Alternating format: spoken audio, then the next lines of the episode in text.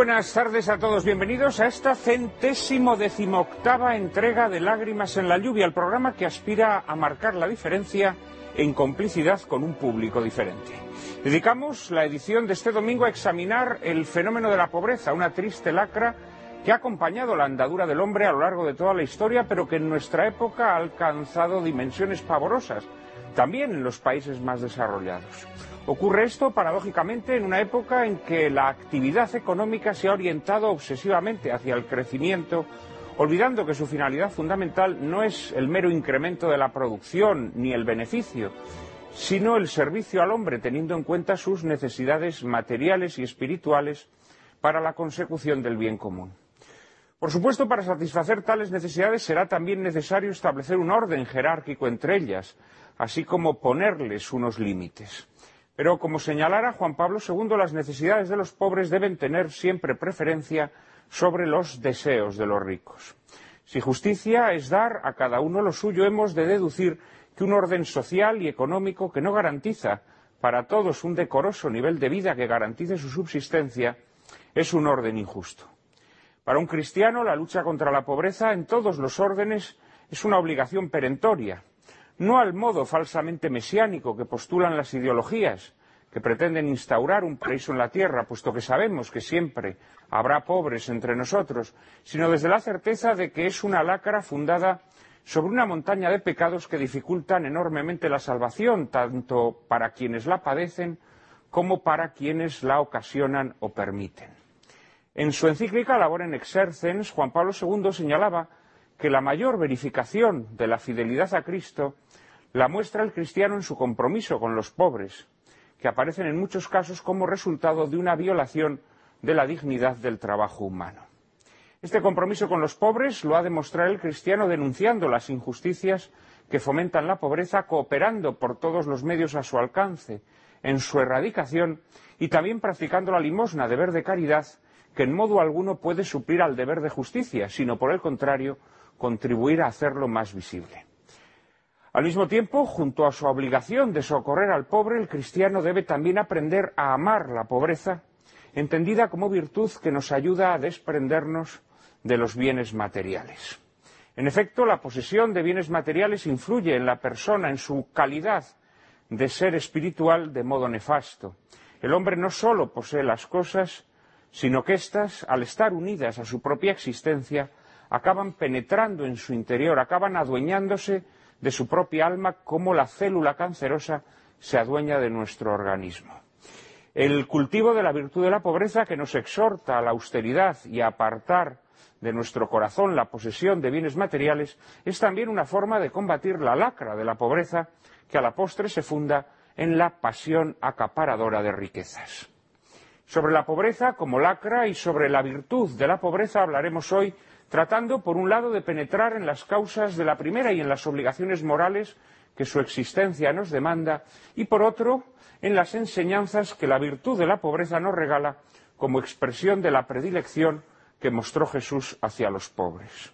Lo haremos en compañía de Pablo Dors, Ignacio María Fernández de Torres, María José Hernández, Hernando Collado y Raúl González Fabre. Les prometo un coloquio formidable pero antes, como siempre, María Cárcava les anticipa la película que lo ilustrará. Muy buenas tardes, Juan Manuel, y muy buenas tardes a todos ustedes. Esta tarde les proponemos que se queden con nosotros para disfrutar de una deliciosa cinta española titulada Mi tío Jacinto. Fue dirigida en 1956 por Ladislao Baida, director de origen húngaro y nacionalizado español, autor de importantísimas joyas de nuestro cine como fueron El cebo, Marcelino Pan y Vino o Un ángel pasó por Brooklyn. Baida llevó en esta ocasión a la gran pantalla una historia de su compatriota, el escritor Andrés Laszlo, quien supervisó el guion, en cuya escritura también participaron el propio Baida, José Santullini, Max Corner y Gianluigi Rondi. De la fotografía tomó las riendas Enrique Gerner, como hiciera en películas como Nobleza Baturra de Florian Rey, y de la música lo hizo Román Blad, compositor, pianista y musicólogo rumano. Un prodigioso Pablito Calvo, que por cierto acababa de emocionar al mundo entero con su interpretación en Marcelino Panivino, protagonizará esta conmovedora tragicomedia repleta de tonalidades en su paleta junto a Antonio Vico, actor inolvidable en la mayor parte de sus trabajos, de entre los que citaremos Patricio Miró, una estrella de José Luis Sáenz Heredia, El malvado Carabel de Edgar Neville, Los cuatro Robinsones de Eduardo Marot, El difunto es un vivo de Ignacio Ezeiquino o la citada Marcelino Panivino, en la que interpretaba, como ustedes recordarán, a Fray Puerta. Pues bien, en mi tío Jacinto, siempre en un tono entrañable, que no oculta, sin embargo, realidades desgarradoras, conoceremos las andanzas y peripecias de un encantador niño huérfano llamado Pepote y su tío, un antiguo matador de toros llamado Jacinto, ahora cojo y alcoholizado. Juntos, unidos por el inmenso amor que se profesan, sobrevivirán en una situación de extrema pobreza en el Madrid de la posguerra. A Pablito Calvo y Antonio Vico les escoltarán secundarios de excepción como Juan Calvo, el grandioso fray papilla de Marcelino, además de Sancho Panza en la versión del Quijote de Rafael Gil que emitimos recientemente en Lágrimas en la lluvia, José Marco Dabó, un jovencísimo Miguel Gila, el gran José Isbert, Luis Sánchez Polac, más conocido por todos como Tip, o Paolo Estopa. Con mi tío Jacinto, una de las más hermosas obras maestras de nuestro cine, les dejamos que ustedes la disfruten.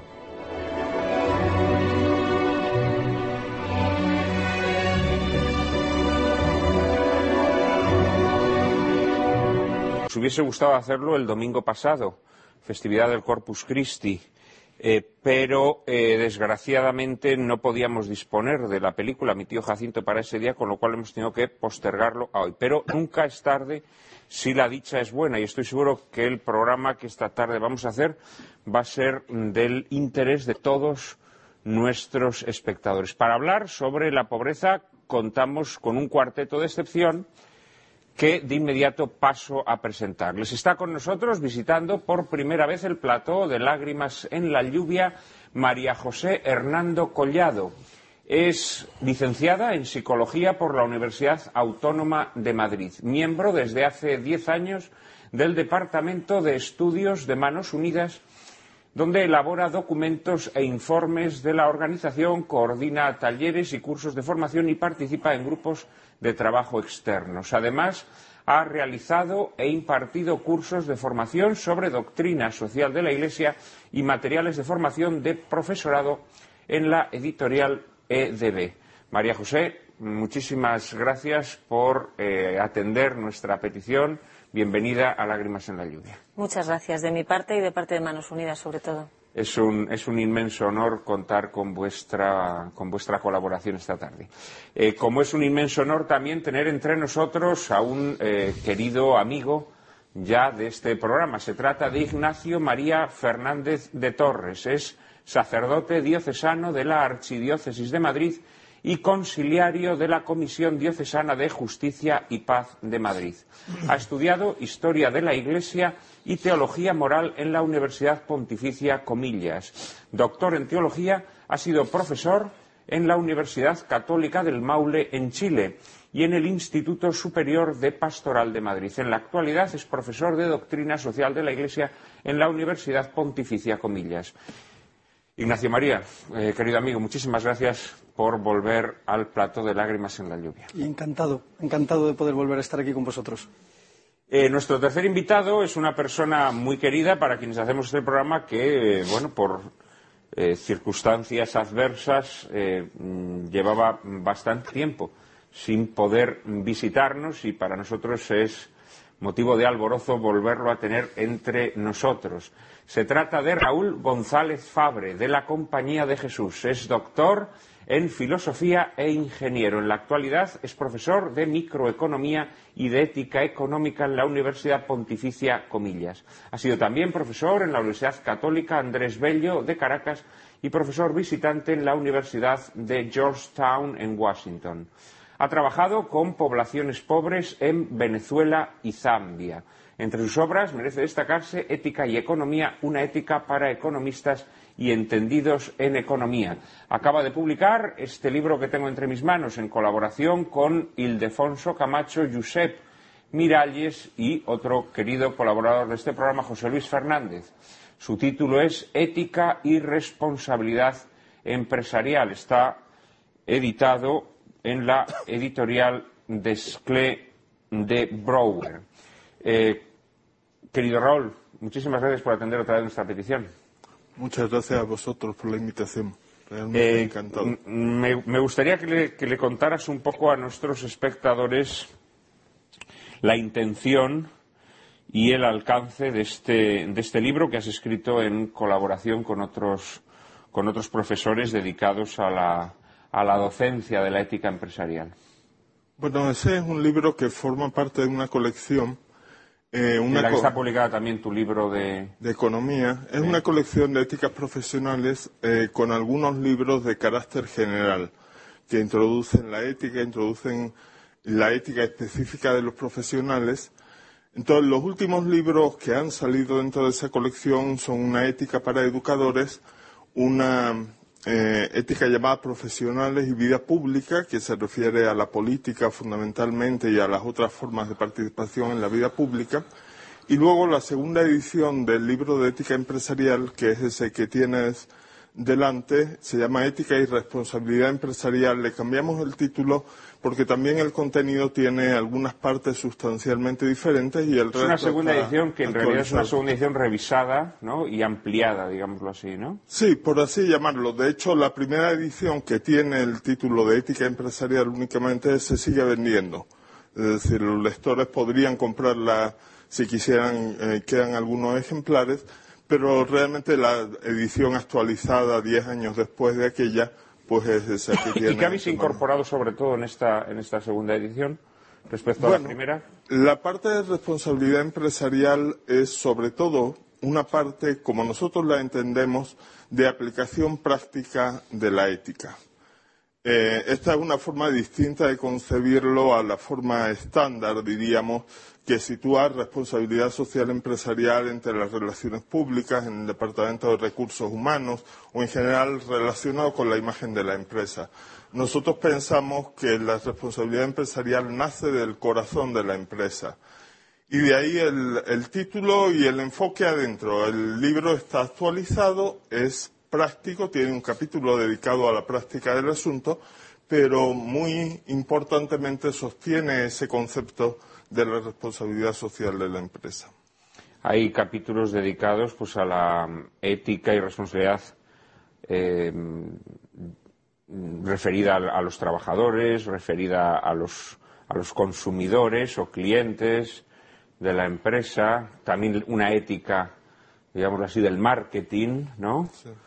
Una ética de, la dirección de empresa, en fin, creo que para cualquier persona interesada en, estas cuestiones es un, es una brújula, una brújula excelente este libro que, que les ayudará en, en verdad a que su, su trabajo, porque a fin de cuentas es un, es un libro dirigido a los profesionales, ¿no? Eh, para que su trabajo sea más, más ético, más moral. Muchísimas gracias de corazón por estar una vez más con nosotros, querido Raúl.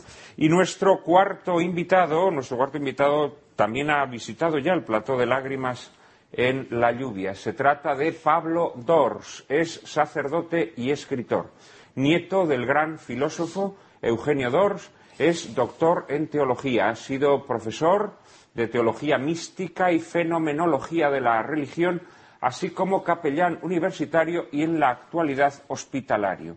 Es autor de las novelas El estreno, Las ideas puras, Andanzas del impresor Zollinger, Lecciones de ilusión o El amigo del desierto y de ensayos como Biografía del silencio. Su obra más reciente es la que tengo entre mis manos, recién salida, podríamos decir, de las imprentas, El olvido de sí, una suerte de biografía del beato Charles de Foucault.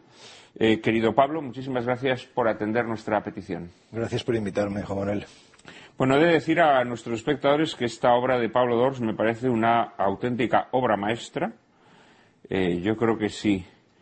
Pues la misión del arte es acertar a, a siquiera a vislumbrar lo sublime, pues yo me atrevería a decir que esta es una obra que se aproxima bastante a esa finalidad. Eh, Ya desde mucho tiempo atrás yo te había oído hablar de Charles de Foucault, querido Pablo, como un maestro de vida, ¿no? Eh, y de alguna manera en este libro, pues, testimonias, digámoslo así, esa, admiración y, y, proximidad también al Beato Foucault, ¿no? Bueno, lo primero es que mm, eh, me siento conmovido ¿no? de esas palabras tan elogiosas que dices de, este libro. Mm, para un escritor, eh, o por lo menos para el escritor que yo soy, los libros son como hijos y por tanto este es mi noveno hijo, el último y el que más quiero, ¿no?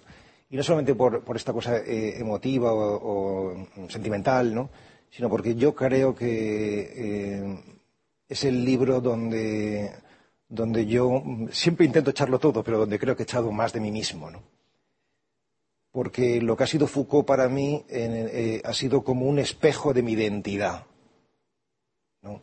Creo que, es, que es muy importante tener que todos tengamos un espejo en el que mirarnos, un espejo lo más excelso, lo más sublime posible, ¿no? para encaminarnos hacia lo mejor de nosotros mismos. Y ese, ese papel eh, lo ha jugado para mí eh, Charles de Foucault. ¿no? Y sí, mm, mm, siempre suelo decir que mm, junto a Francisco de Asís, yo creo que no ha habido un hombre en la historia cuya vida haya sido más literalmente parecida, eh, similar, a la de Jesucristo. yo creo que, es, eh, Charles de Foucault es un nuevo Francisco de Asís. Y lo que a mí me ha brindado este hombre, eh, este beato, ha sido tanto, ¿no? Tanto, porque este libro eh, puedo decir que lo he escrito en estado de gracia, que, debería ser el estado habitual de los cristianos, pero por desgracia tantas veces no lo es, ¿no? Pero mm, es un libro que está escrito en oración. Yo soy un hombre que normalmente eh, mm, rezo, pero eh, mientras eh, mm, estaba, escribiendo este libro, esta oración ha sido especialmente o particularmente intensa. ¿Y qué es lo que me ha brindado Carlos de Foucault? Pues no solamente un soporte ideológico para entenderme a mí mismo, para entender la vida, sino algo todavía más hondo y más esencial, que es una compañía del alma. Es decir, que yo le considero a Carlos de Foucault alguien que está vivo, alguien que, con el que puedo hablar, ¿no? alguien en el que, en el que mirarme. ¿no? Y este libro, eh, bueno, yo mm, que tengo muchas novelas, como has citado ya eh, casi todas, ¿no? Pero nunca había sentido la necesidad de narrar mi cristianismo, mi, fe, ¿no? O sea, no, no, había brotado eh, de, mis vísceras ese, deseo, pese a que mucha gente me decía, pero ¿cómo tú, siendo un creyente, no escribes novelas religiosas? Y digo, bueno, pues que no, no, no, no me sale en este momento, ya me saldrá si tiene que salir, ¿no? Y efectivamente ha salido cuando ha tenido que, ser, con esta plantilla que ha sido Carlos de Foucault, y yo creo que no hay, no existen novelas religiosas, novelas cristianas, ¿no? Eh, quizás tengamos que remitirnos a, Claudel o, a Chesterton. Bueno, tenemos aquí en España a, José Luis Martín Descalzo, ¿no? que también hacía una novela que tenía este, esta, impronta eh, religiosa. ¿no?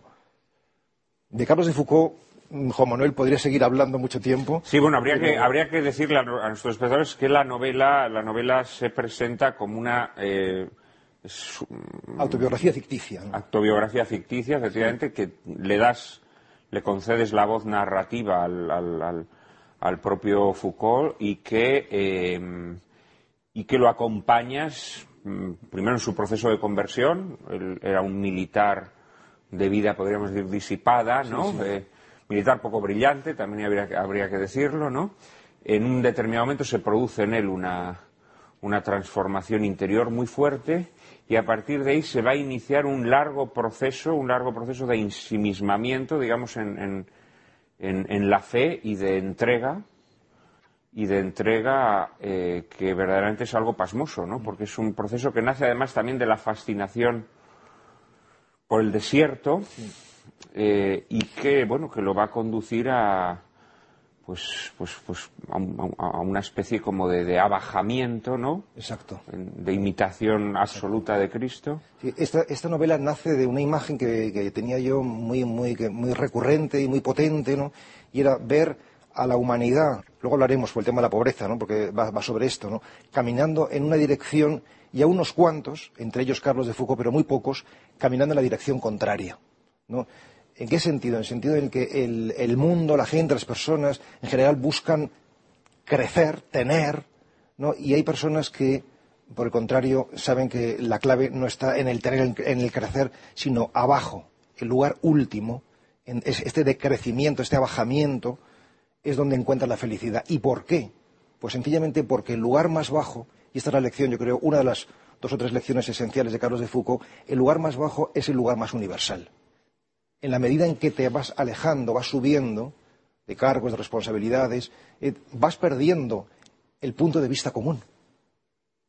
entonces, eh, eh, Carlos de Foucault nos, dice esto, la verdad está abajo. Y, este libro lo que quiere, mm, mm, presentar es justamente esto, ¿no? la importancia de no, no subir porque perdemos la verdad, perdemos la comunidad. En el libro hay reflexiones bellísimas sobre la pobreza, precisamente, eh, sobre la limosna, me parecen interesantísimas las páginas que dedicas a la limosna, interesantísimas.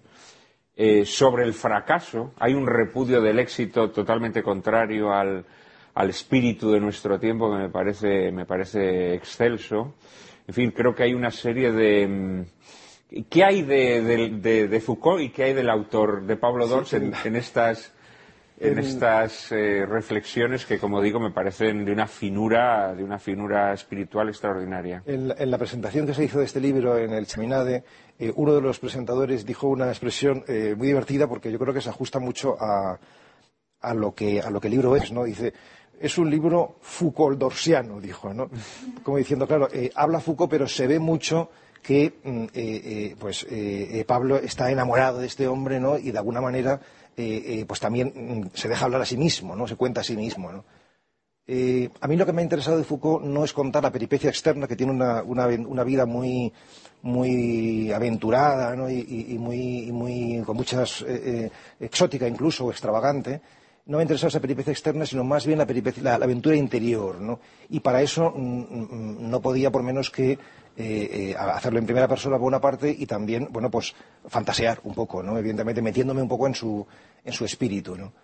Eh, mm, yo, mm, los, los telespectadores estarán escuchando, pero yo les diría, si no queréis no leer el libro, pero por lo menos mirad el rostro de Carlos de Foucault, porque es un rostro tan expresivo. O sea, yo me, me, me preocupé de hacer un estudio analítico de los distintos retratos que hay de Foucault a lo largo de toda su vida y luego los, ordené cronológicamente. Se reproducen encabezando los diversos capítulos del libro. Y se ve eh, la historia de un alma en un rostro. O sea, una persona que, tenía un rostro pues típico eh, cuando era joven, pues sensual, ávido, eh, informe todavía, en búsqueda, de pronto se va esencializando, se va espiritualizando y en la última etapa de su vida, que Carlos de Foucault murió con 58 años, eh, parece Gandhi. Tiene una cara que realmente eh, eh, es como Gandhi, ¿no? Es, una, es muy curioso, ¿no? Y yo creo que, mirar a este hombre, yo creo que nos ayudará a encontrar lo mejor de nosotros mismos. Bueno, pues queridos espectadores, si de verdad desean ustedes tener una experiencia literaria sublime, les recomendamos muy efusivamente esta gran obra literaria, El olvido de sí, de Pablo Dors, en donde van a encontrar mm, bueno, pasajes de una belleza extraordinaria y una visión eh, de la vida y de la fe eh, absolutamente novedosas. Hay páginas, por ejemplo, que dedicas a la Eucaristía que verdaderamente me parecen me parecen extraordinarias. Bueno, creo que es un, es un libro bellísimo y te felicito te felicito de corazón por él. Espero que nuestros espectadores sigan mi consejo porque no les va a defraudar. El olvido de sí de Pablo II, publicado en la editorial Pretextos. Y después de estas recomendaciones, eh, yo creo que también tenemos que hacer algún comentario a otra obra maestra que nuestros espectadores han tenido la posibilidad de disfrutar hoy, que es Mi tío Jacinto, la gran película de Ladislao Baida. Eh, es difícil elegir una película de, Ladislao Baida, eh, porque ciertamente las tiene magistrales. Pero yo me atrevería a decir que mi tío Jacinto, mi tío Jacinto es un, en fin, es, un portento de película. Es una película además que, que toma los, aspectos más desgarradores de la vida, pero que los mira con una mirada luminosa, eh, emocionante, eh, emocionante sin sensiblería. En fin, creo que es una, una obra maestra absoluta del cine. No sé si te ha parecido lo mismo a ti, María José. Sí, yo ya la había visto la película y me encantó cuando la vi, la vi otra vez estos días por vuestra sugerencia, ¿no? Y sí, la verdad que sí, hay, es que es muy difícil decir una cosa que resalte de la película, ¿no? Pero si acaso relacionado con, mi trabajo, con mi dedicación, ¿no? Con Manos Unidas, hay un, hay un argumento ahí que queda como en el trasfondo, que tiene mucho que ver con cómo percibimos aquí el tema de la pobreza, que es como algo inevitable, como una fatalidad, ¿no? Todo se le va complicando, nunca le, le sale nada. Si se le ocurre caer en la trampa de, del- de comprar objetos para venderlo más caro, le pilla la, la policía. Al final llueve en la plaza, ¿no? Entonces es un poco la sensación, si te quedas en lo superficial, que es lo que nos pasa cuando miramos a los pobres, al, al mundo empobrecido, es como no se puede hacer nada, todo, todo les pasa, es que es imposible, cuando no es un huracán es... Entonces, ¿qué dice, dice nuestra fe y qué dice Manos Unidas? Eso no es real. Si miras un poco más adentro, más al fondo, hay causas que se pueden atajar, ¿no? Y hay motivos que se pueden eliminar. Y se puede salir. Y esa esperanza, que es verdad que muestra al final con el sobrino, se puede justificar. Y puede encontrar una, una salvación real, ¿no? Más allá, porque vuelven como a ese mundo onírico que en realidad es un mundo miserable. O sea, su realidad es, es muy miserable, muy dependiente de la solidaridad de los otros, a veces de un, bueno, entonces, ese, ese, esa frontera se puede traspasar, ¿no? Entonces, a mí me parece que desde mi, desde mi postura hoy aquí, ¿no? Desde donde vengo, digo, perfecto, bien, es verdad, se le pueden volver pulgas a, to- a perro flaco, pero nosotros estamos, tenemos posibilidades de romper ese círculo vicioso, ¿no? Esa vulnerabilidad que se repite y se repite, ¿no? Sí, yo me atrevería a decir que aunque la película efectivamente pues está ese, ese, ese trasfondo terrible, ¿no? De que parece como que la pobreza es una pues es una red, una red que nos, que nos oprime, que no nos deja respirar, pero no, no diría yo que es una película fatalista, ¿no? A, No. a lo largo de la andadura los personajes se tropiezan también con, con personas, eh, que- o sea, no solamente se tropiezan con personas egoístas ni con No, no, personas, no. eh, sino que también hay... eh, Hay unos gestos de solidaridad El preciosos, soplo, ¿no? el soplo divino ahí alentando Sí.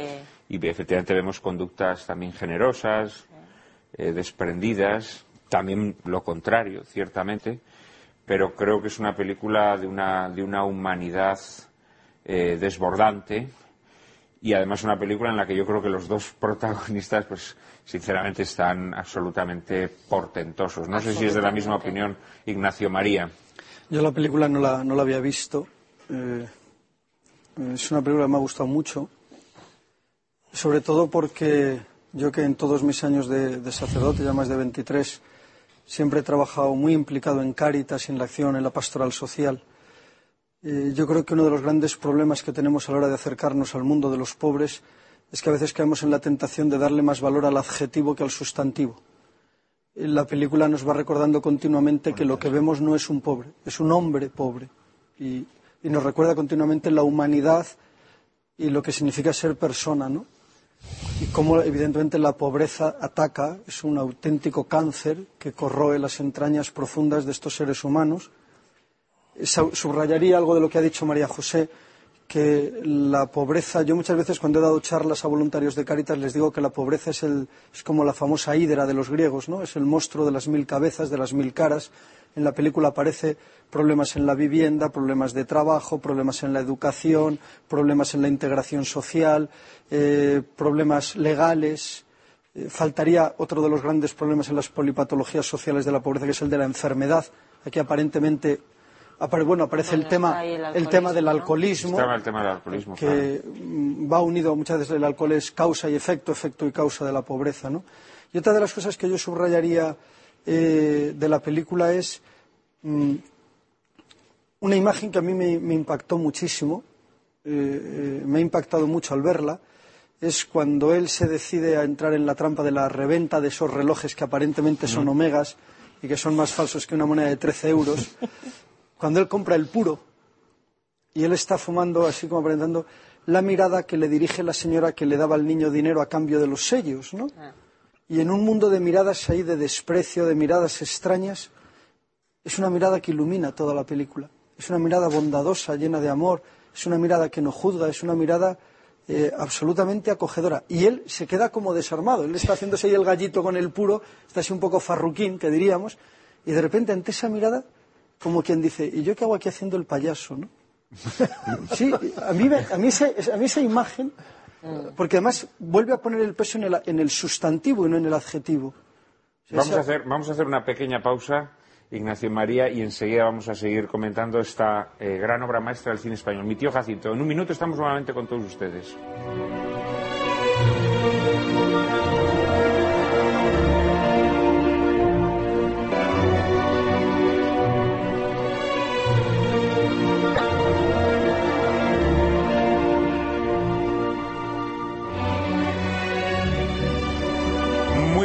Buenas tardes nuevamente, queridos espectadores de Lágrimas en la Lluvia. Estamos en esta tarde de domingo dedicando nuestro programa a la pobreza y hemos emitido una de las grandes obras maestras del cine español, Mi tío Jacinto, de Ladislao Baida, director húngaro nacionalizado eh, español que nos legó una serie de obras maestras en las que esta que hemos emitido hoy merece lugar destacado. Antes se refería Ignacio María un plano de la película que le había parecido especialmente luminoso, especialmente eh, entrañable. entrañable también y, y- y- y yo me atrevería a decir que comprensivo de, de lo que es el espíritu de la película. No sé si desde realización nos lo, nos lo pueden eh, poner para que nuestros espectadores lo recuerden, porque efectivamente es uno de los, de los momentos eh, más, más destacados de la película. Ignacio María, todavía querías apuntar algo más, ¿no? Sobre. Sí, subrayar un poco una de las anotaciones que hacía María José, ¿no? Eh, hay un viejo refrán castellano que dicen que a perro flaco todo se le vuelven pulgas, ¿no? Y es verdad que a veces hay personas que sufren la pobreza y, parece que es que el destino realmente los ha agarrado con, con unas garras muy crueles, ¿no? De gente que parece que les sale todo mal, ¿no? Que incluso en las pequeñas oportunidades que les va dando la vida, y a veces desde fuera la gente es muy imprudente y muy poco cristiana, con juicios de desprecio que descalifican a estas personas y que realmente merecen más respeto, más cariño, más caridad y más apoyo. Yo me atrevería a decir, fíjate, que la sociedad que retrata esta película, pese a ser seguramente una sociedad más mísera que la nuestra, sin embargo, hombre, y más allá de que en toda película siempre puede haber un componente idealizador, pero la temperatura que transmite la película es la de una sociedad todavía, me atrevería a decir, eh, más humana que la nuestra. Yo- yo- yo me atrevo a decir que con todos los pecados que muestra esta película, ¿no? Sin embargo, todavía muestra unos tipos humanos eh, en los que ya es muy difícil identificar a nuestros contemporáneos. ¿eh? Pienso, por ejemplo, en el ropavejero, en el, Sí. eh, a quien interpreta otro de los grandes actores del cine español, Juan Calvo, ¿no? Que, que verdaderamente pues al final se deja conmover por ese niño que le pide, por favor, por favor, que le preste el traje a su tío, ¿no? Creo que la película todavía retrata una sociedad, retrata una sociedad quizá una sociedad más consciente del, del dolor de la pobreza que de alguna manera todavía eh, respalda mínimamente al pobre, ¿no? Querido Raúl, ¿qué te ha parecido mi tío Jacinto? Tampoco la conocías, ¿no? Tampoco la conocía, me parece una gran película. Una película del estilo de las que ya no hay. Es decir, es raro ver una película enteramente soportada por los actores. Que no tiene, está muy bien hecha técnicamente, pero no son los efectos especiales, no es la velocidad de la cámara, son los actores los que llevan el peso de la película. En ese sentido me parece realmente una obra maestra desde el punto de vista cinematográfico.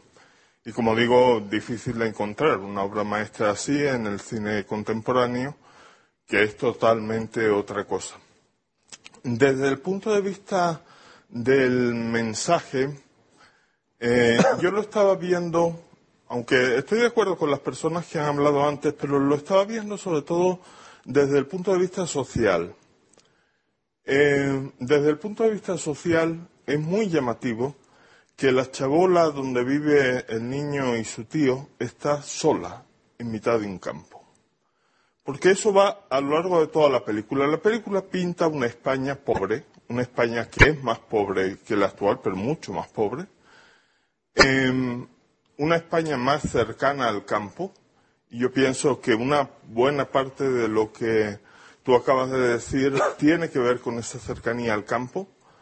Es decir, la gente es más humana porque da un tratamiento parcialmente campesino a la otra gente.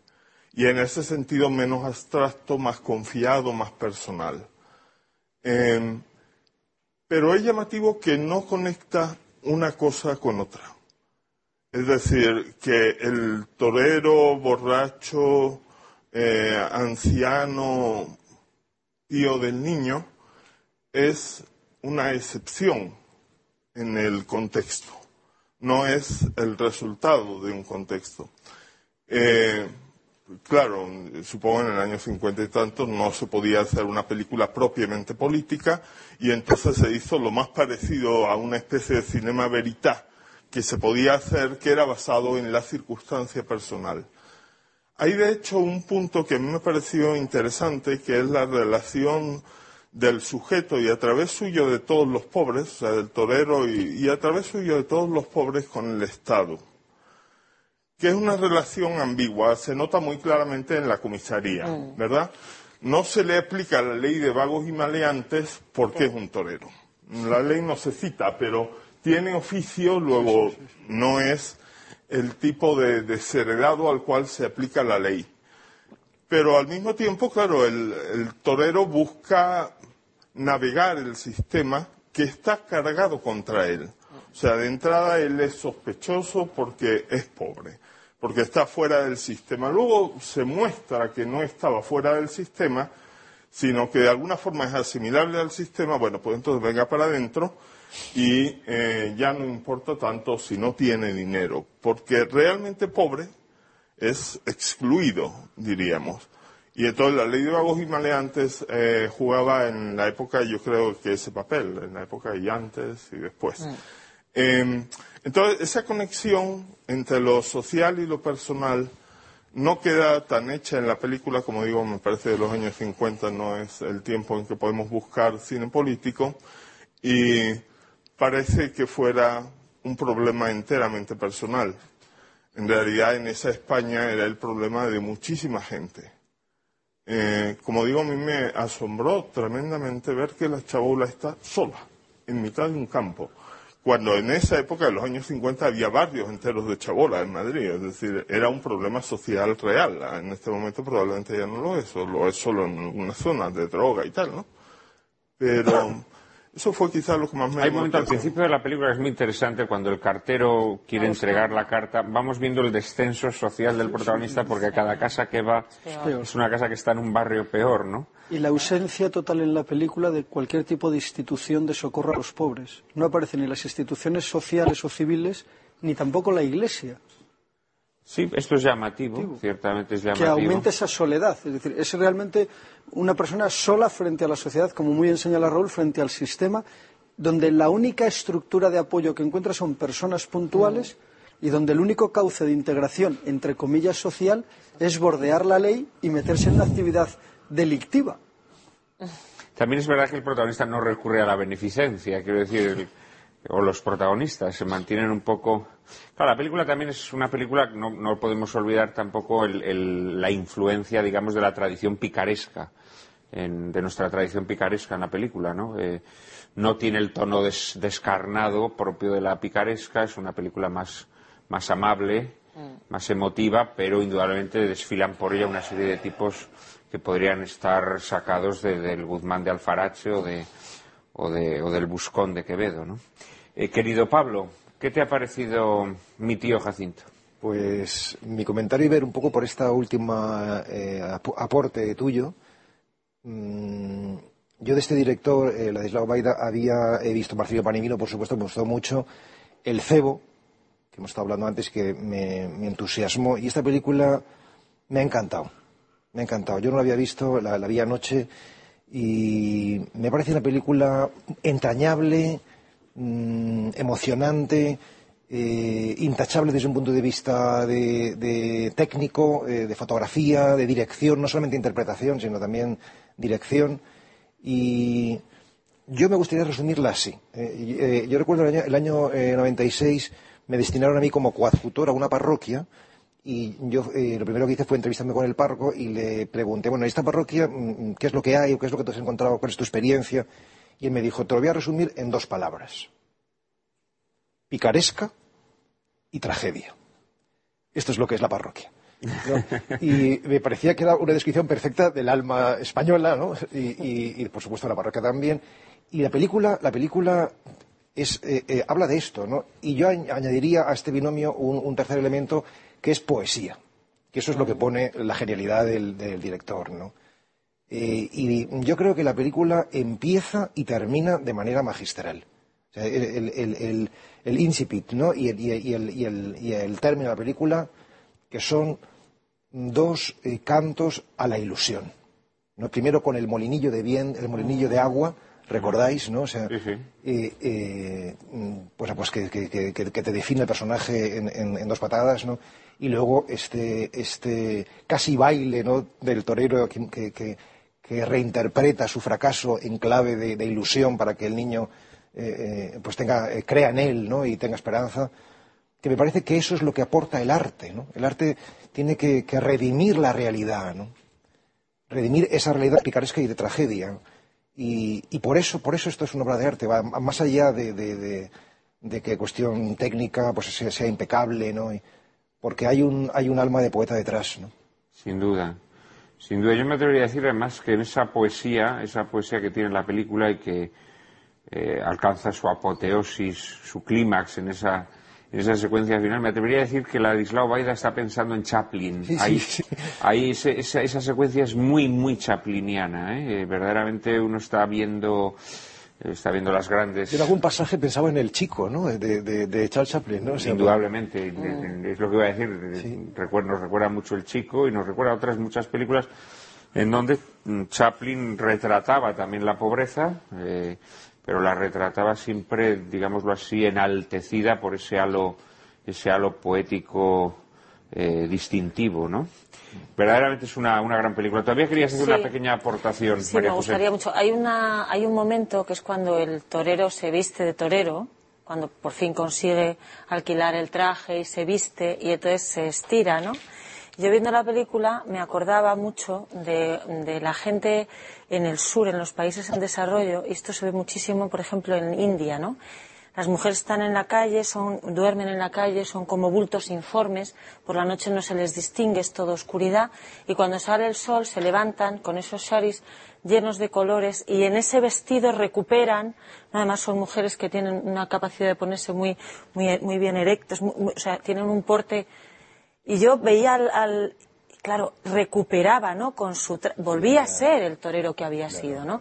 Se había, él no quería porque era una charlotada, parecía que no iba a encontrar, ¿no? Pues como les pasa a estas mujeres, no es su mundo, no es un mundo amable para ellas, es un mundo hostil, no van a encontrar posibilidad, probablemente no encuentren comida, pero han cada mañana y él en el inicio de la corrida, no, aquí estoy yo. Entonces, esa, esa imagen a mí me parece que recuperar para nosotros que a veces sobrándonos de todo, vivimos como agobiados por el peso de la vida y no somos capaces de levantar la cabeza y decir, somos personas, ¿no? Más allá de, todo, ¿no? De lo que nos pase, de lo que tengamos, somos personas con nuestra dignidad.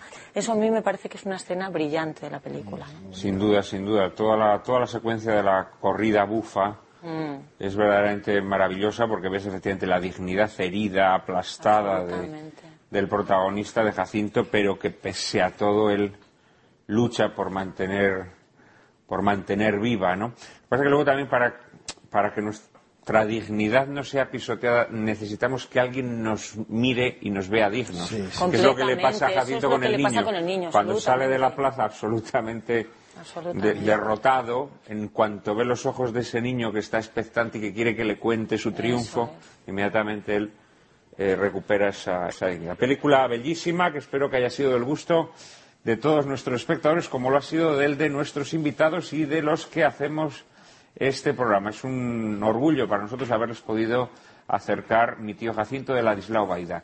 Y mi tío Jacinto nos da pie para hablar del eh, fenómeno que en ella se nos muestra, la pobreza. María Cárcava nos introduce en el asunto. Decía el Papa Francisco hace apenas dos semanas en un discurso dirigido al cuerpo diplomático vaticano que el desempleo, la falta y la pérdida del trabajo es un fenómeno que se está extendiendo en amplias zonas de Occidente y que está propagando de forma preocupante los límites de la pobreza. Proseguía el pontífice asegurando que no hay peor pobreza material que aquella que no permite ganarse el pan y que priva al individuo de la dignidad del trabajo. Y no se olvidaba de denunciar también otro tipo de pobreza, la pobreza espiritual que afecta gravemente a los países más ricos y que parece extenderse de modo proporcional al aumento de la pobreza material. Curiosamente, el Banco Mundial sostiene de forma chocante que todos los países y todos los continentes del mundo están creciendo económicamente y que dicho crecimiento tiene como consecuencia inmediata la reducción del número de pobres en el mundo, considerando como tales a las personas que viven con menos de un dólar con 25 céntimos al día, es decir, unos 96 céntimos de euro al día. La realidad por lo menos nuestra realidad luce algo distinta. Más de seis millones de personas en nuestro país están desempleadas y la pobreza no ha cesado de aumentar desde el comienzo de la crisis.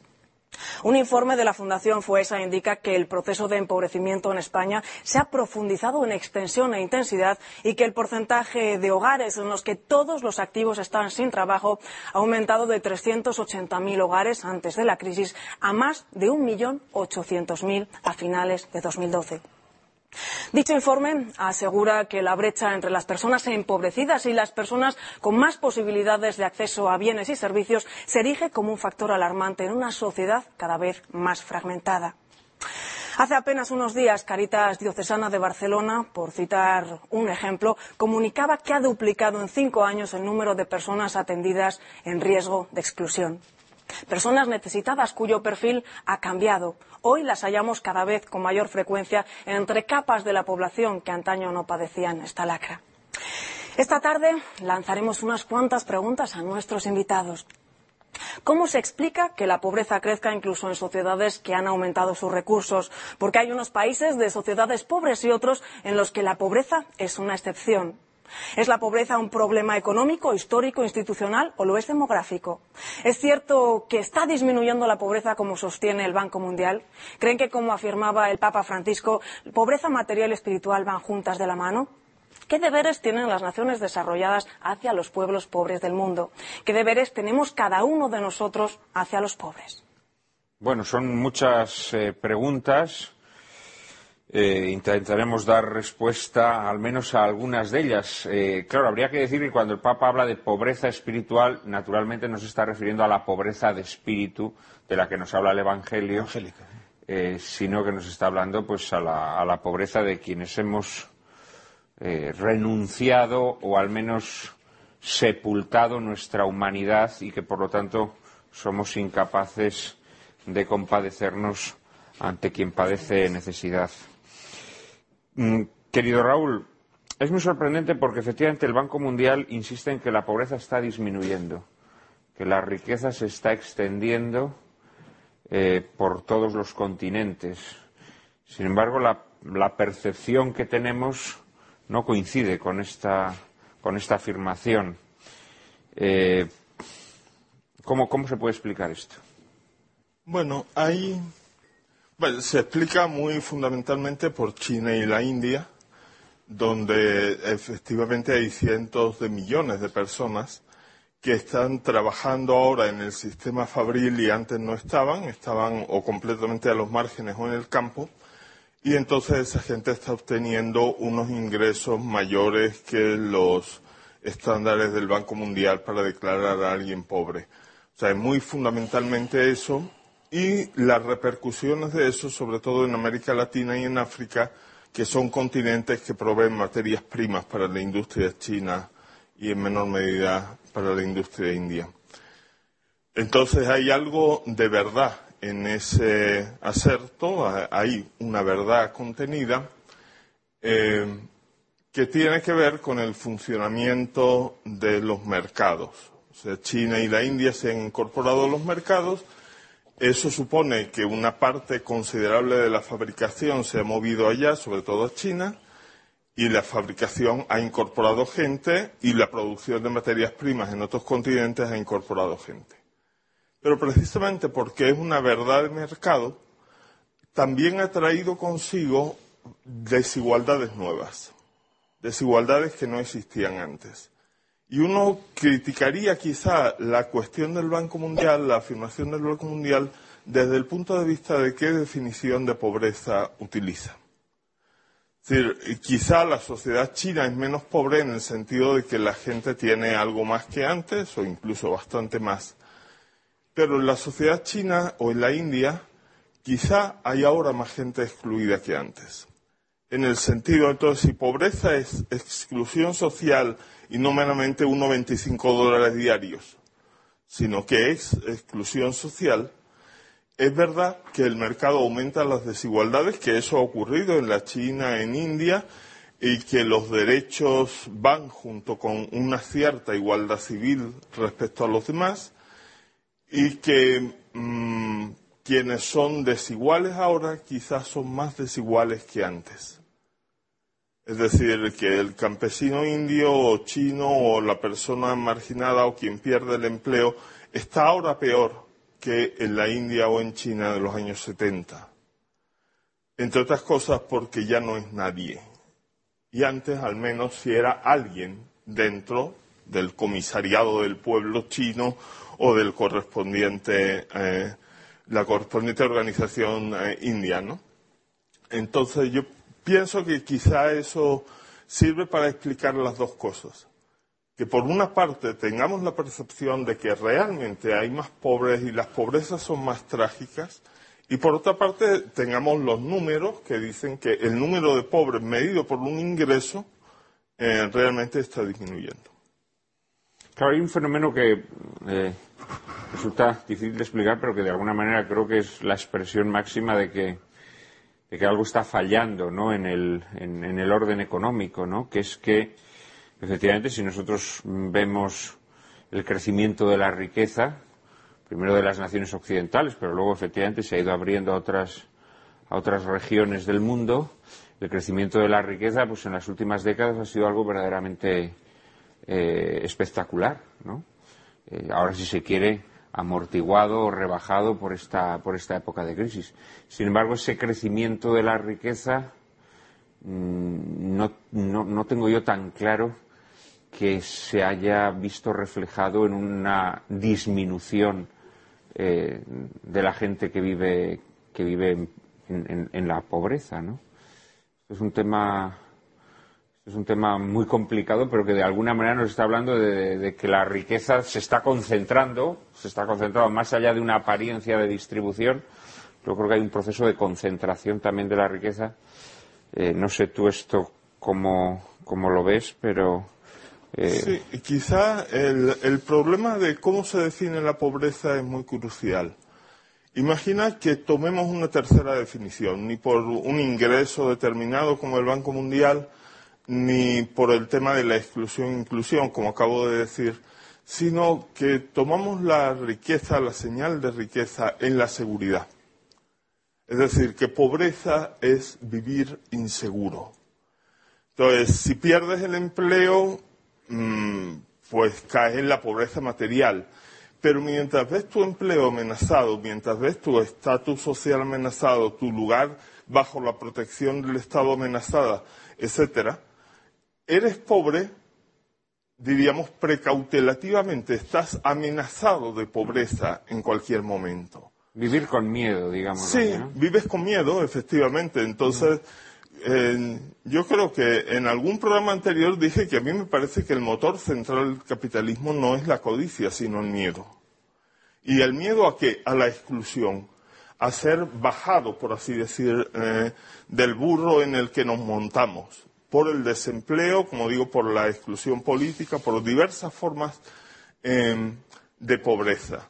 Pues si se entiende así, es perfectamente posible que al mismo tiempo suba la cantidad de bienes producidos e incluso la cantidad de bienes que llega a cada persona y al mismo tiempo esos bienes sean más inseguros. Y por tanto haya más gente que se siente subjetivamente pobre, que se siente pobre y que en épocas de crisis pasa a ser pobre, objetivamente desde el punto de vista incluso del ingreso, porque, por ejemplo, pasan a ser desempleados. Entonces, las seguridades de empleo para toda la vida que era una empresa en los años 60 ya no la da ninguna empresa. Ni siquiera estamos viendo aquí en España, donde al menos los funcionarios públicos estaban seguros y nuestros muchachos querían ser todos funcionarios. O sea, en este momento abre uno una oposición para funcionario de lo que sea y sobran los miles de personas. ¿Y eso por qué? ¿Porque ganan mucho los funcionarios? No, los funcionarios ganan más bien poco. Es porque es un trabajo seguro. Bueno, el gobierno incumbente, porque es el que hay. Si fuera el anterior, pues igualmente sería el, el gobierno incumbente.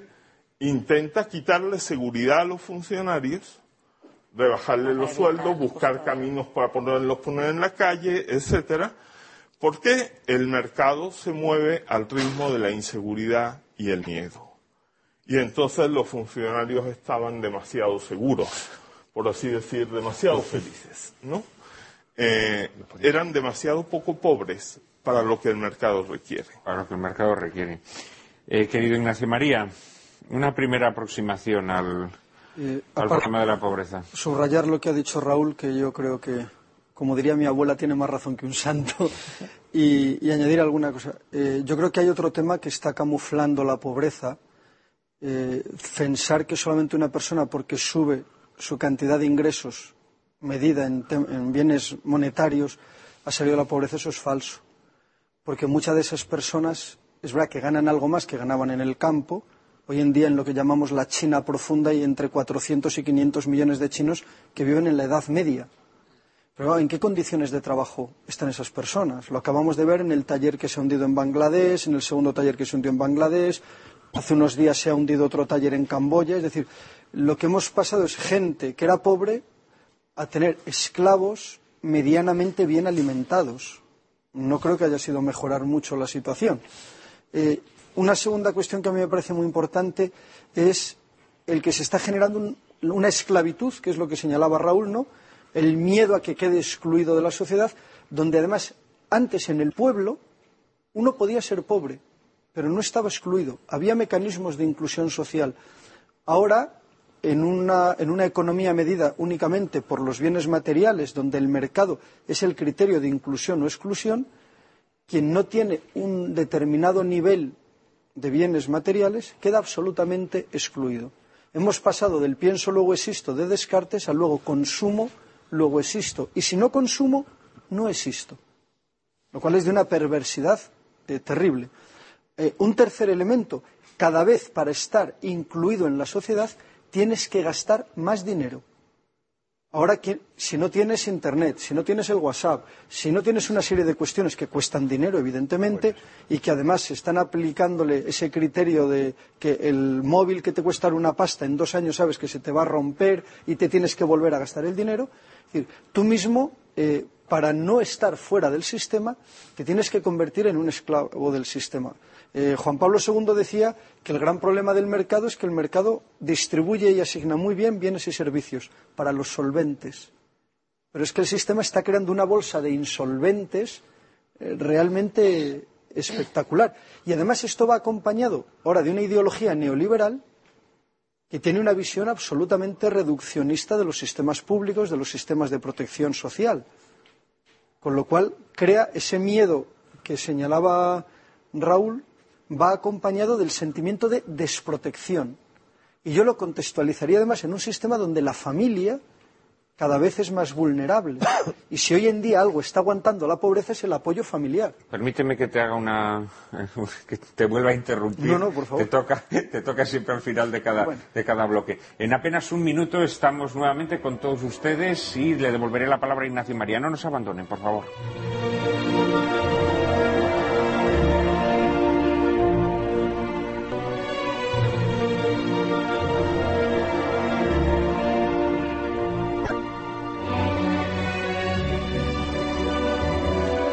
Buenas tardes otra vez, queridos espectadores de Lágrimas en la Lluvia. Estamos en esta tarde de domingo dedicando una nueva entrega de nuestro programa a analizar el fenómeno de la pobreza. En su última intervención, eh, Ignacio María, a quien corté, eh, nos eh, decía el importantísimo papel de sostén que la institución familiar desempeña a la hora de, combatir esta lacra.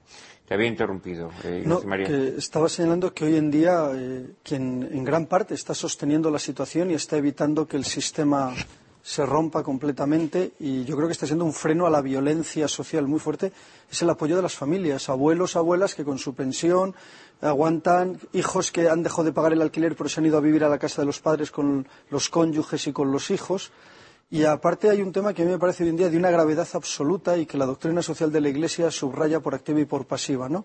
Es decir, eh, la doctrina social de la Iglesia apoya el mercado y apoya la libertad de mercado, pero no como absoluto sino que descubriendo que el propio mercado tiene sus fallos y sus límites, necesita de la corrección que puede aportar la propia sociedad y la intervención del Estado. Eh, y que una de las. Pero bueno, apoya, esto habría que explicar también, apoya un mercado en el que los agentes concurren libremente. No, no, y apoya, Pero es que el mercado actual no creo que sea un mercado en el que los no, Cuidado, por eso digo que apoya un mercado libre, pero no entendido en términos absolutos y con medidas correctoras. O sea, un mercado al cual se le marcan líneas rojas. Eh, uno de los criterios, uno de los instrumentos fundamentales que tiene el Estado para corregir los fallos del mercado y evitar la exclusión social de esas personas no solventes que no pueden interactuar con el mercado, porque en definitiva el mercado es un sistema de relaciones sociales complejas, es los sistemas de protección social. En la medida en que se debilitan los sistemas de protección social, estoy generando desigualdad. un niño que no tiene un buen acceso a una educación de calidad, a unos servicios sanitarios de calidad, a un sistema de transporte público de calidad, al no tener ese mínimo de igualdad, se rompe el principio fundamental que sostiene éticamente al liberalismo, que es la libertad. La libertad sin un mínimo de igualdad esencial, la justicia sin unos mínimos de igualdad, son absolutamente inviables. Y la realidad de la pobreza que tenemos hoy en día, lo que nos está diciendo es que realmente en el sistema no hay ni verdadera libertad, o al menos entendida esa expresión desde la teología cristiana, y tampoco hay justicia. Y no solamente se han debilitado los instrumentos, eh, digamos, públicos que permiten paliar un poco, es que también se ha, debilitado la propia institución familiar. Eso es también las legislaciones han ido erosionando la institución familiar, de tal manera que ese soporte que brindaba y que en estos momentos en los que a lo mejor el Estado no puede cubrir determinadas necesidades, eh, las cubría la familia, pues la familia ha sido muy concienzudamente erosionada, ¿eh? tampoco podemos olvidar esto. Quiero decir, fenómenos o plagas, podríamos hablar más bien, como la del divorcio, en situaciones eh, especiales de crisis como la actual, son plagas que también propician el aumento de la pobreza. Esto, esto creo que es eh, importante también. María José, una, una primera aproximación. ¿Qué aspectos te gustaría resaltar para explicar el fenómeno de, la pobreza, sobre todo en, sociedades eh, desarrolladas como la nuestra. En sociedades desarrolladas yo creo que eh, comparto la visión de ellos dos. Yo abundaría en sociedades en las que nunca ha existido esa cobertura, no ha habido visibilidad para la gente que no tenía posibilidades de acceder a los bienes y se, se, han convertido inmensas mayorías de personas, muchedumbres, millones, en gente casi que como que no existiera. Entonces, eh, esos ya no están esperando ni que el Estado les asista, ni que el mercado les comprenda, es que aspiran a tener un lugar en el mundo. Todavía hoy, en el siglo XXI. Ayer estábamos con un compañero que acaba de, volver de, Latinoamérica y hablaba de la, de la esclavitud de los pueblos guaraníes en Bolivia los padres que venden a las hijas para pagar las deudas, porque se han quedado sin tierras, porque han entrado los eh, que buscan en minería o los que van a producir agrocombustible o lo que sea, X, expropian la tierra sin una compensación a esas gentes, esas gentes se quedan sin manera de producir sus alimentos y además con deudas contraídas, porque van debiendo todos los insumos que necesitan para vivir. Y tienen que entregar a sus hijas hoy, 2013, para, a las hijas además, niñas, para poder ir cubriendo esas deudas. Entonces, esas poblaciones realmente a veces nuestra visión de reclamo de derechos, de justicia, es que están en otra, en otra esfera, o sea, realmente son invisibles, son no se cuentan, no, no aparecen, no están, no están en las estadísticas. Claro, decimos, ah, dice el Banco Mundial que han bajado. Sí, claro, en vez de 1.200 millones de personas que pasan hambre, ahora pasan 895. Claro, pues es que siguen siendo casi mil millones de personas. Es que son muchos millones de personas. O sea, es, ¿sabes? Que queda como muy frívolo decir, hay 100 millones de como si estuviéramos hablando de chicles. ¿no? Las cada una de esas personas tiene un drama familiar como el de la película. Pero son cien, mil millones de, dramas, ¿no?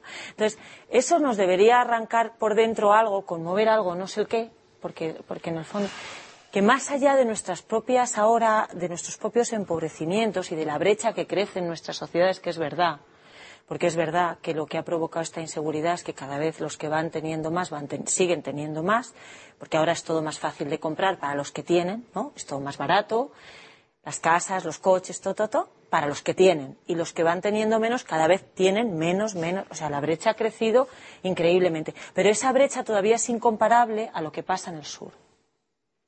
A pesar de todas esas pobrezas, todavía tienen unos ciertos recursos. La familia que les acoge, pero la familia tiene una pensión o tiene lo que sea.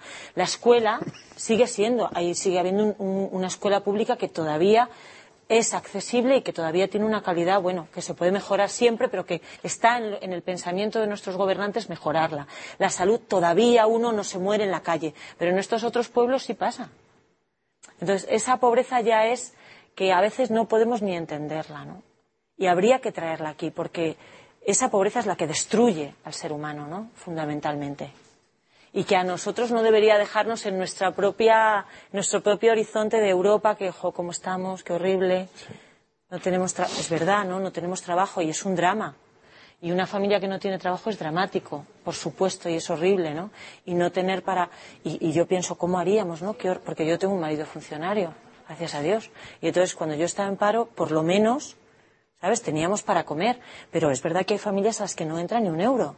Entonces, ¿cómo, no? Es, una... Pero aquí todavía hay un sostén.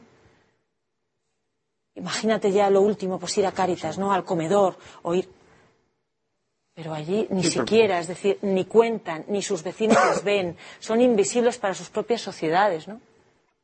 La India fabrica bomba atómica y tiene una bolsa de pobreza de gente viviendo en la calle, sin nada que uno no puede menos que pensar que se vuelven invisibles realmente, porque si no, no, puede haber nadie tan maléfico como para no conmoverse ante eso, ¿no? O sea, que esa realidad como que desaparece.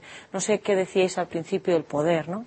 Pues esto, sin llegar a ser poderosos, pero pierden contacto con... Y a nosotros también nos pasa, ¿no? Las pobrezas son números que se quedan ahí, Banco Mundial que dice, ONU que dice, FAO que dice, pero no nos toca, no nos arranca en el corazón, ¿no?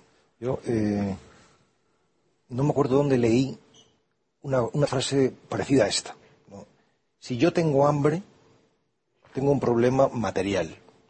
Pero si tú tienes hambre, yo tengo un problema espiritual. Mm. Entonces, eh, me parece muy elocuente y muy expresiva, ¿no? O sea, porque yo creo que mm, el problema es que no sentimos el hambre ajena como un problema de conciencia Absolutamente. Porque si lo sintiéramos, esta realidad no existiría. yo creo que, que, haya tres cuartas partes de la humanidad en pobreza, mayor o menor, eh, no solamente es algo increíble, sino intolerable. algo que, mm, que, debería indignarnos de una manera mucho más notoria. Yo, eh, cuando hablo de esto, siempre pongo un ejemplo. Un ejemplo que me parece muy elocuente de dónde está, a mi modo de ver, el núcleo del problema.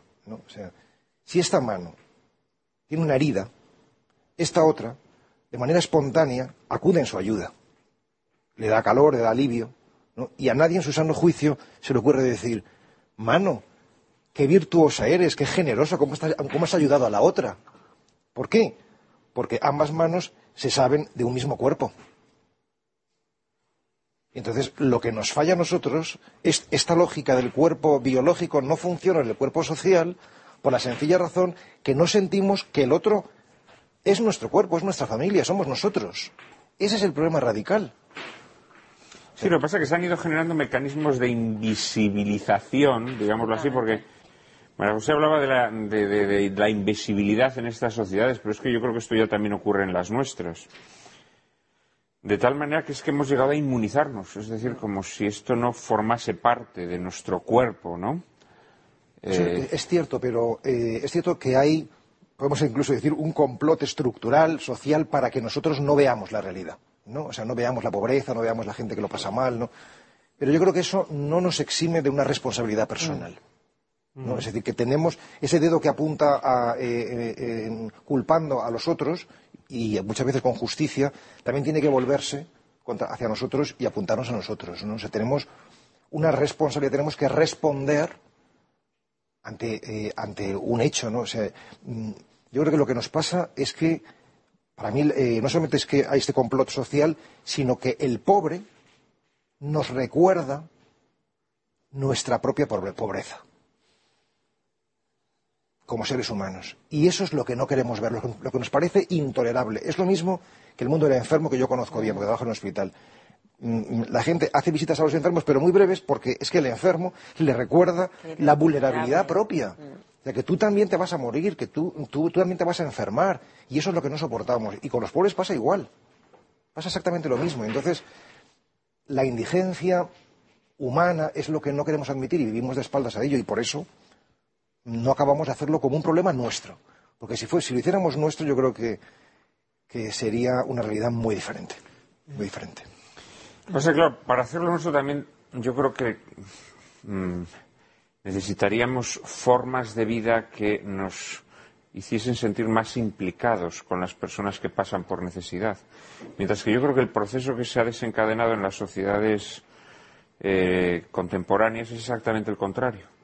Son sociedades cada vez más desvinculadas, en donde las posibilidades que uno tiene para mm, vivir ensimismado en sí mismo o para no tener conciencia, digámoslo así, de la pobreza que le rodea son cada vez mayores, ¿no? Y ese, ese viejo refrán de ojos que no ven, corazón que no siente, sospecho que tiene mucho que ver con, con esta incapacidad para, para percibir para percibir la pobreza, ¿no? Me pedía la palabra Ignacio María y también Raúl. Cinco cosas, casi como cinco flashes. Yo creo que hoy en día en la pobreza hay un tema que es el divorcio entre ética y economía. Yo creo que hoy en día la pobreza no es un problema técnico, es un problema ético. El mundo tiene una capacidad productiva. El PIB mundial es suficiente para que cualquier ser humano viva dignamente. Ahí hay un problema, por ejemplo, mm, Raúl, seguro que esto sabe y nos sabrá iluminar.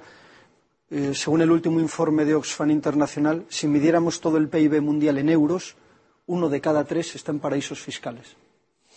Lo cual debe ser una cifra entonces muy respetable, ¿no? Si uno de cada tres euros está en un chiringuito fiscal. Eh, segunda cuestión que a mí me parece fundamental, no hemos desarrollado un sistema económico que sea capaz de embridar y controlar el capitalismo financiero global que vivimos hoy en día.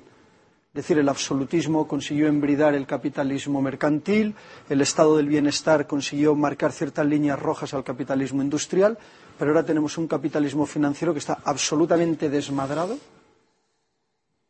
y que eh, se ha convertido en un rodillo que deja muchas víctimas por el camino. Eh, una tercera cuestión que a mí me parece importantísima. Eh, cito a mi queridísimo padre Arrupe, es que si no lo cito me siento mal. Además, cuando le preguntaron por el hambre en el mundo, y lo dijo él casi textualmente, no nos engañemos, si no se acaba con el hambre en el mundo, es simple y llanamente porque no se quiere. Porque no se quiere. Y quinta cuestión que decía hace poco el Papa, yo creo que tiene toda la razón, creo que estamos teniendo una crisis antropológica terrible. Creo que se nos está vendiendo la idea liberal del hombre, donde cada hombre es absolutamente sujeto de sí mismo, donde en el fondo la sociedad es una carga, donde si alguien es pobre es por su culpa. Además, este mensaje nos sirve para tranquilizar nuestra conciencia. No, si a Pepe le va mal, es su problema. Eso está desmantelando sistemas tradicionales de apoyo social y de integración social. Eso nos está llevando al darwinismo social y además a una idea que a mí me parece, a mí me, me escalofría, ¿no? Y es que al final, para estar integrado socialmente, vas a tener que aceptar unas condiciones laborales absolutamente draconianas, donde además si no las aceptas es que eres malo, y donde al final mm, lo voy a poner con un ejemplo muy, muy fácil de entender. Al final, para comer todos los días, tenemos que aceptar que el cortijero llegue a la plaza para decir quién trabaja y quién no trabaja en función de quién me ha movido el rabo, como el perrito fiel, ¿no?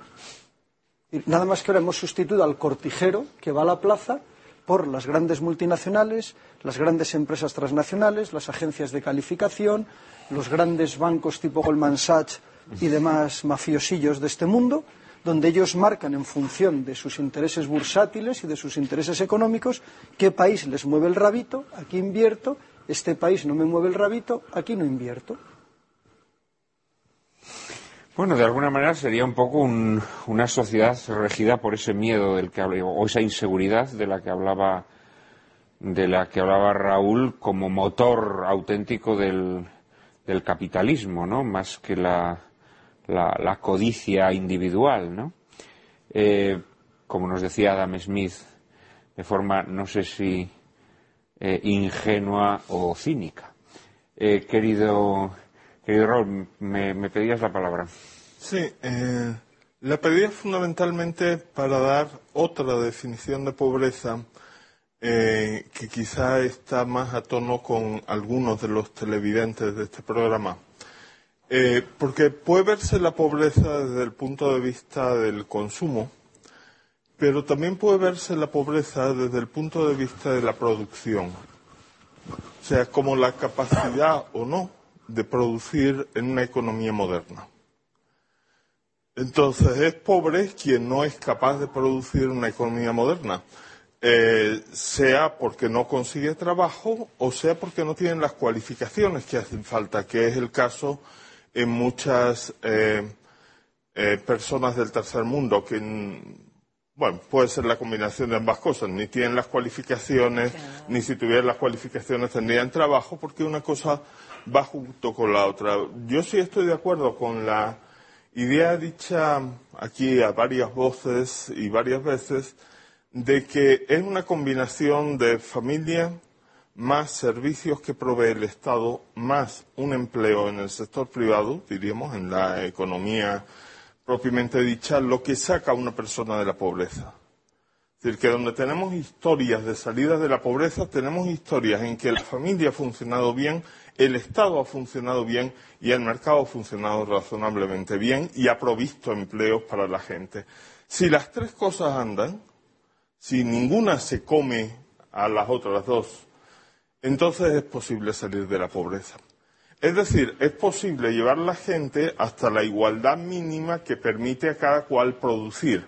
Y entonces, produciendo en el mercado, antes o después te apropias de una parte grande de lo que produces porque en ese sentido Marx tenía razón. Los proletarios, los trabajadores, pueden empezar de muy abajo, pero tienden a organizarse y si están bien organizados en sindicatos, cada avance, mm. sobre todo en Occidente se vio, cada avance de la productividad es un avance suyo.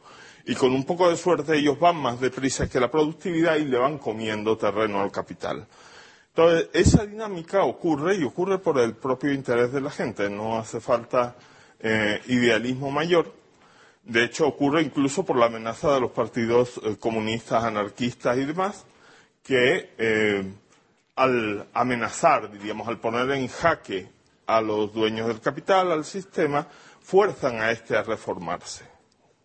si uno ve la historia del siglo XX, ¿qué otra cosa es la historia? Las élites en el siglo XX no montaron el estado del bienestar porque les saliera del corazón. Lo montaron porque era la única manera de evitar el comunismo sin caer en el fascismo. Es decir, por el primer estado de bienestar lo montó el fascismo en Italia y entonces, para que los fascistas no fueran más, se montó luego en Inglaterra, en Francia, para que la solución a la cuestión social no la tuvieran los fascistas.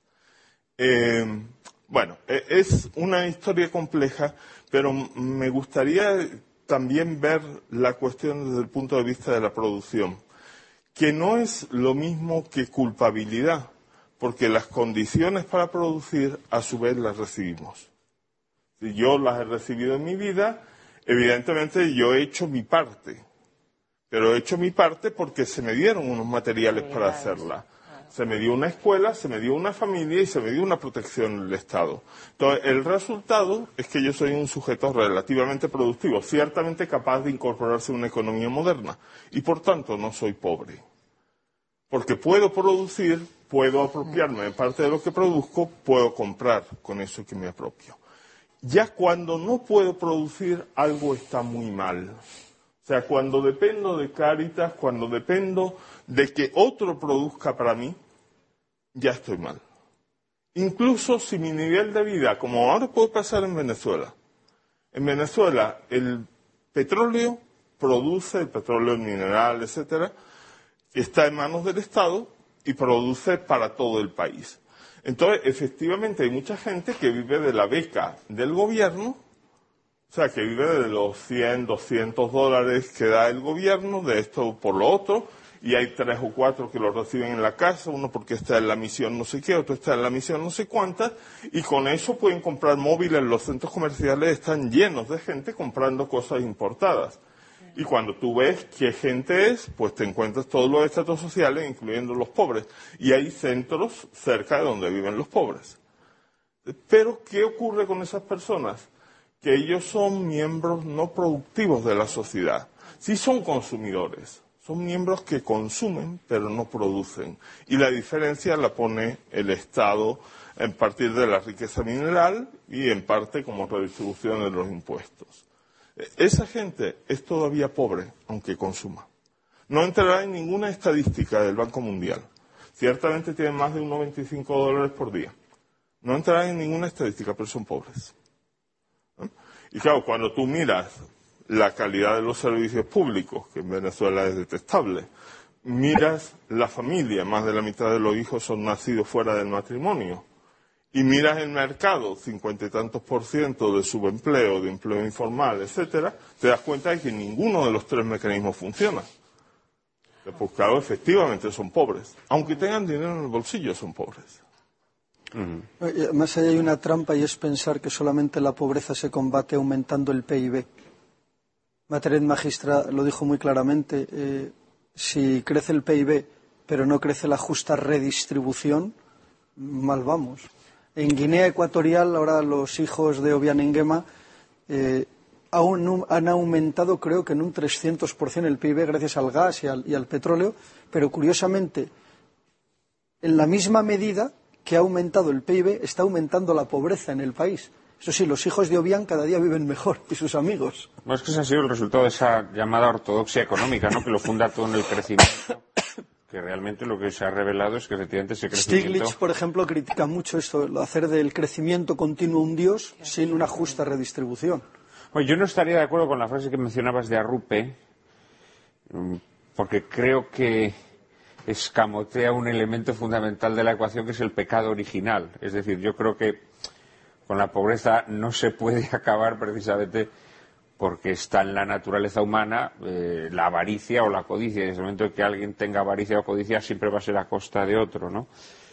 Pero a mí lo que me parece dramático de nuestro tiempo es que, mm, contando con la debilidad de la naturaleza humana, lo que se hace no es poner trabas ¿eh? pues a la codicia o a la avaricia que genera estas desigualdades, sino que por el contrario se les pone un trono. Se les pone un trono para que esa codicia y esa avaricia puedan eh, desarrollarse y realizarse más plenamente. ¿no? Creo esto es lo dramático. ¿no? Pero ha habido realizaciones históricas, las reducciones jesuíticas del. Ah, no, no, no, sin duda, sin duda, sin duda. Si los hombres nos ponemos guiados por una ética adecuada y por un deseo adecuado y con unas motivaciones adecuadas, se, pueden crear instituciones donde la pobreza no, exista. Ciertamente, ciertamente. Pero bueno, que también, vamos, que, Cristo lo dice en la unción de Betania, ¿no? Pobres siempre vais a tener entre vosotros. Sí, pero, no tantos, ¿Eh? sí, pero no tantos. Claro, claro, claro. No, no, si es que yo pienso que, indudablemente, o sea, las lacras, las lacras que nacen del pecado original, repito, eh, no, podemos aspirar quiméricamente a, erradicarlas de forma absoluta, eso ya lo sabemos. Pero repito, yo creo que lo que distingue, lo que distingue nuestro orden económico es que esas debilidades no son eh, corregidas sino que por el contrario esas debilidades se convierten un poco en el fermento de ese orden económico. Es lo que a mí me parece más grave. Me había estudiado la palabra. Sí, yo eh, quería traer a, a, tenor de lo que tú decías, ¿no? ¿Qué es, al final, qué podemos hacer nosotros, ¿no? ¿Qué podemos hacer nosotros por, por la gente que se encuentra en una situación de vulnerabilidad o de empobrecimiento? Facilitar posibilidades. A lo mejor no tenemos tanto como para cubrir o tanto como para acabar con el fenómeno global de la pobreza, claro que no. Pero sí podemos ir levantando personas a las que se les provee de posibilidades.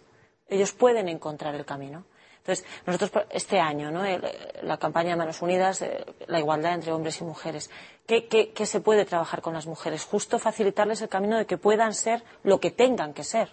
No marcamos, no. Todas las mujeres tienen que trabajar tal, todas las mujeres tienen que llegar a este nivel de educación. No. Pero aquella mujer que quiera, como aquel hombre que quiera, pueda llegar porque hay un camino para eso. Si no, es verdad que siempre se quedan en los márgenes. Porque no son, no son gente integrada en algún momento en el que no haya esa provisión estatal o de eh, organismos de calidad o lo que sea, se vuelven a quedar, se vuelven a quedar atrás, no encuentran. ¿no? Entonces, empoderar, darle a la gente la posibilidad de que desarrolle sus capacidades, eso, eso sí podemos hacerlo. Eso sí podemos hacerlo. Hombre, Luego, se, siempre habrá apoyo, gente se que se requiere un vaya apoyo quedando. institucional. Quiero Claro. decir que, porque eso yo, yo creo que también eh, es que sin, sin ese apoyo institucional, sin esa, sin esa intervención, intervención del, del, del Estado como, ¿cómo lo llamaba Pionce? Supremo, eh, sí, como el supremo árbitro, digámoslo así, ¿no? O sea, yo creo que los Estados tienen una, tienen una serie de obligaciones de las que creo que han dimitido, porque ya no se trata del Estado asistencial, sino del Estado que promueva, claro. que promueva la iniciativa de las personas, porque claro, si no también la iniciativa de las personas es aplastada, ¿no? Benedicto XVI en Caritas in Veritate 25 precisamente reclama que el Estado, recu- que el poder político recupere fuerza frente al poder económico y que recupere esa tarea no de intervencionismo, que lo critica la DSI, pero sí esa tarea de regir, supervisar y marcar esas líneas rojas que impiden que el mercado se convierta en una máquina de crear exclusión social. Luego, por otra parte, si analizásemos, mm, esto creo que se vería muy claramente, ¿no? Cómo el, cómo el aumento de la riqueza ha generado también mayor concentración de riqueza. Es decir, Claro. eh, creo que esto sí es, es más allá de que haya habido esa, esa disminución de la pobreza en los términos, eh, en los términos que establece el Banco Mundial, que como, que como ha dicho eh, Raúl, me parece bueno, un- un- una, una forma de medir la pobreza un tanto limitada. Pero es que, claro, la, la concentración de riqueza que se está produciendo también no se. Pues mira, si no me falla la memoria, en el último informe FOESA, en el 2013, la brecha en España entre el, el 10% más rico y el 10% más pobre se ha multiplicado por siete. ¿En cuántos, ¿En cuántos años? Eso viene en los últimos, creo recordar, eh, que me perdonen los telespectadores si me equivoco, creo que en- se ha medido del año 2003 al 2012. Vamos a hacer una pequeña pausa y en apenas un minuto estamos nuevamente con todos ustedes. No nos abandonen, por favor.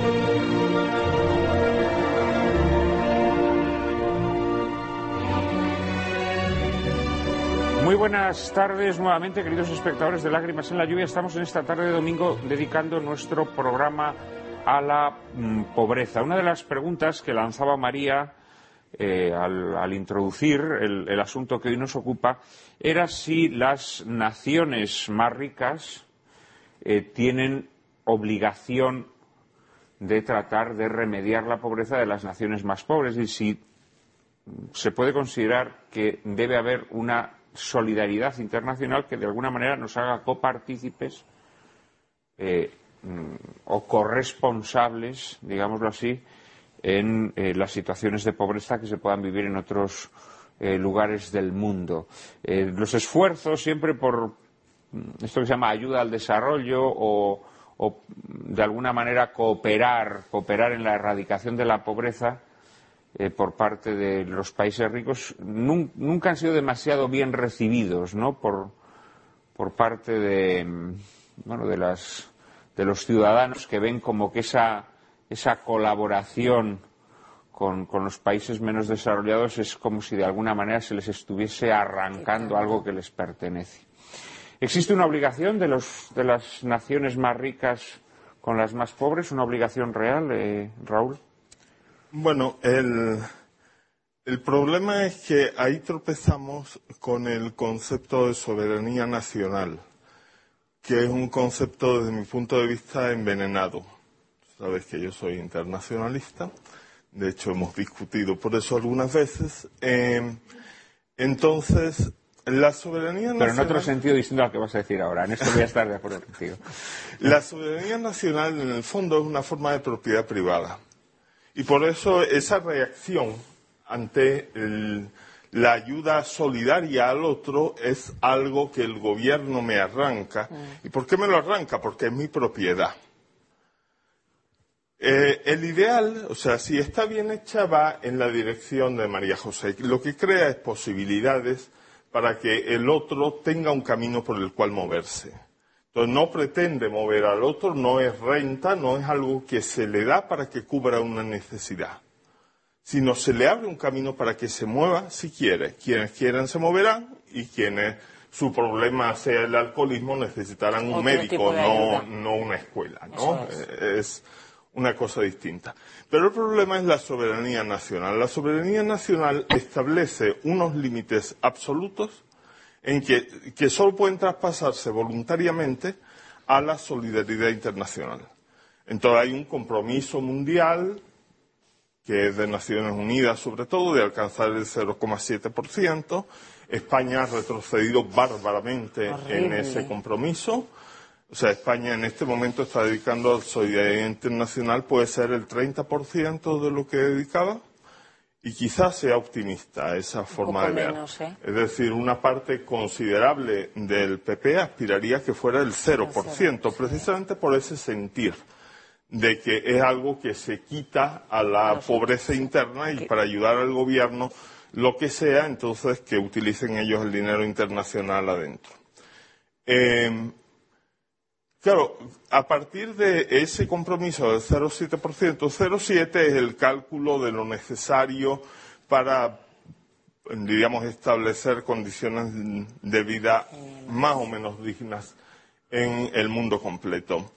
Eh, el 0,7 redunda en una idea que ya está en Popular Progreso de Pablo VI y que se ha repetido aquí, de que la cosa es perfectamente posible, es mm. decir, que está a nuestro alcance ofrecer posibilidades decentes a todas las personas humanas. Está tan en nuestro alcance que solamente hace falta una pequeña parte del producto. Y de hecho, como es el producto hoy en día, que es mayor que cuando se puso el 0,7 por mucho, necesitaríamos menos del 0,7. Es decir, eh, todavía una parte más pequeña. Y el 0,7 parece no es el diezmo eclesiástico de otros tiempos, que era el 10%. No, no, eh, parece una cosa modesta, ¿verdad? El 0,7, pues ni aun eso, pero no solo ni aun eso, sino que muy lejos de eso conseguimos en materia de solidaridad internacional. Es llamativo que esta resistencia a la, solidaridad eh, internacional fundada en el principio de soberanía nacional es paradójico que esto se dé en un momento en el que precisamente la soberanía nacional está siendo pisoteada eh, cada vez más por, intentos de, generar legislaciones eh, fiscales, económicas, que allanan completamente el principio de soberanía nacional. Es decir, que a la vez que nos resistimos a dar ese 0,7%, estamos aceptando todas las imposiciones que, se nos, eh, imponen desde, desde Bruselas, ¿no?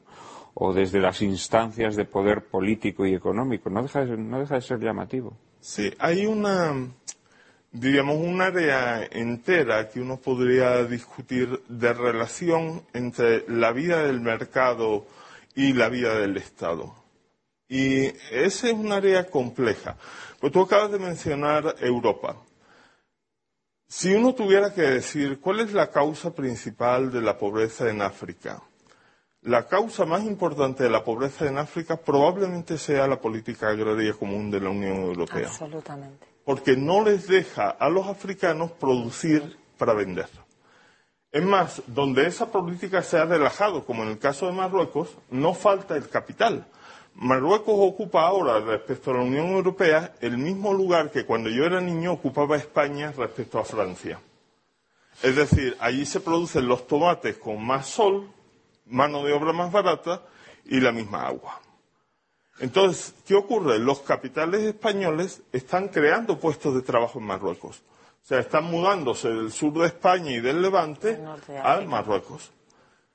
Eso es, curiosamente, un juego de ganar y ganar, en el fondo, para la sociedad marroquí, porque conserva a una parte importante de sus jóvenes allá y produce sus tomates allá. Y nos los vende. A nosotros porque compramos tomates más baratos. Entonces, el general del consumidor eh, se ve beneficiado. Evidentemente, como todo en el capitalismo, hay también sus perdedores, que son los agricultores españoles de las zonas que se quedan. Eh, esa, por otra parte, es, eh, son personas que solo podían cultivar tomates trayendo rumanos o marroquíes. O sea, cuando uno coloca una cosa detrás de otra, dice, claro, la ayuda al desarrollo para lo que sirve para que puedas incorporarte al mercado. Pero después necesitas que haya mercado. Y fíjate que una parte grande de por qué China, eh, China recibe el agradecimiento de África, estuve no hace mucho con el embajador de Kenia. El embajador de Kenia es una persona, muy amable, por cierto, muy simpático, es una persona eh, que le tiene verdadera devoción a los chinos. ¿Por qué razón? Porque los chinos financian, los chinos invierten y los chinos deliver, dan la carretera. Efectivamente. Entonces dan los medios del mercado a los keniatas a cambio de los recursos naturales de Kenia, que total, ahí los pueden vender y se los pagan. Entonces, mm, diríamos que hay una complementariedad entre esa acción de abrir posibilidades y la acción de que la gente pueda aprovechar las posibilidades en un contexto de mercado.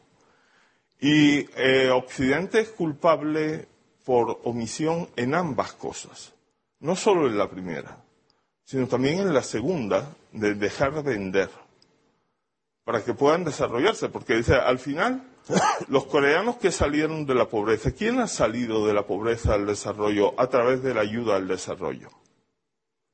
La gente sale a través del mercado y la ayuda al desarrollo le ayuda a aprovechar las posibilidades que le abre el mercado. Pero si no hay posibilidades abiertas en el mercado, la gente se encuentra con un muro. Pero ahí hay una cuestión que me parece que es muy importante. Es que a la hora de abrir el mercado puede haber una situación que genere enormes desigualdades. Es que estamos hablando de que Europa abra los mercados a África, pero para abrir los mercados en igual en igualdad, también tendríamos que decirle a África que tus trabajadores tengan las mismas garantías laborales y sociales que tiene un trabajador europeo. Porque yo siempre aquí lo planteo de una manera un tanto burda, pero digo, vamos a ver, ¿qué queremos? ¿Llevar Europa a China o China a Europa? ¿por qué fabrica muy barato China? No hay controles de higiene industrial, no hay controles de seguridad industrial, no hay seguridad social, no hay no sé qué, no hay no sé cuántos. Claro, de momento parece que nosotros nos estamos achinando, ¿no? Claro, claro. Es, que es, decir, a mí no me importa abrir los mercados a África. Es más, yo defiendo que se abran los mercados a África o a Latinoamérica. Pero claro, en igualdad, en igualdad de condiciones. La igualdad de condiciones viene, porque claro, si resulta que el tomate africano sale más barato porque al pobre hortelano africano le pagan a un euro la hora, claro, en el fondo, ¿qué hago? Una perversión. ¿Qué hago? Entre otras cosas, porque además eso es malo también para los keniatas o para los ugandeses o para los marroquíes. Porque si en Europa no hay riqueza, al final, ¿quién va a comprar los tomates de Uganda o de Kenia? Es la preocupación el otro día cuando fue este el ministro de Economía chino a Estados Unidos. Oiga, es que si ustedes no consumen, China no vende. Entonces, aquí hay un planteamiento. Yo en esto soy absolutamente internacionalista también. Yo no sé si es que he sido alumno de Raúl y todo lo bueno se pega, pero eh, es decir, a mí no me vale este sistema financiero global que globaliza los dineros, hay libertad de movimiento de, mercancías, de capitales.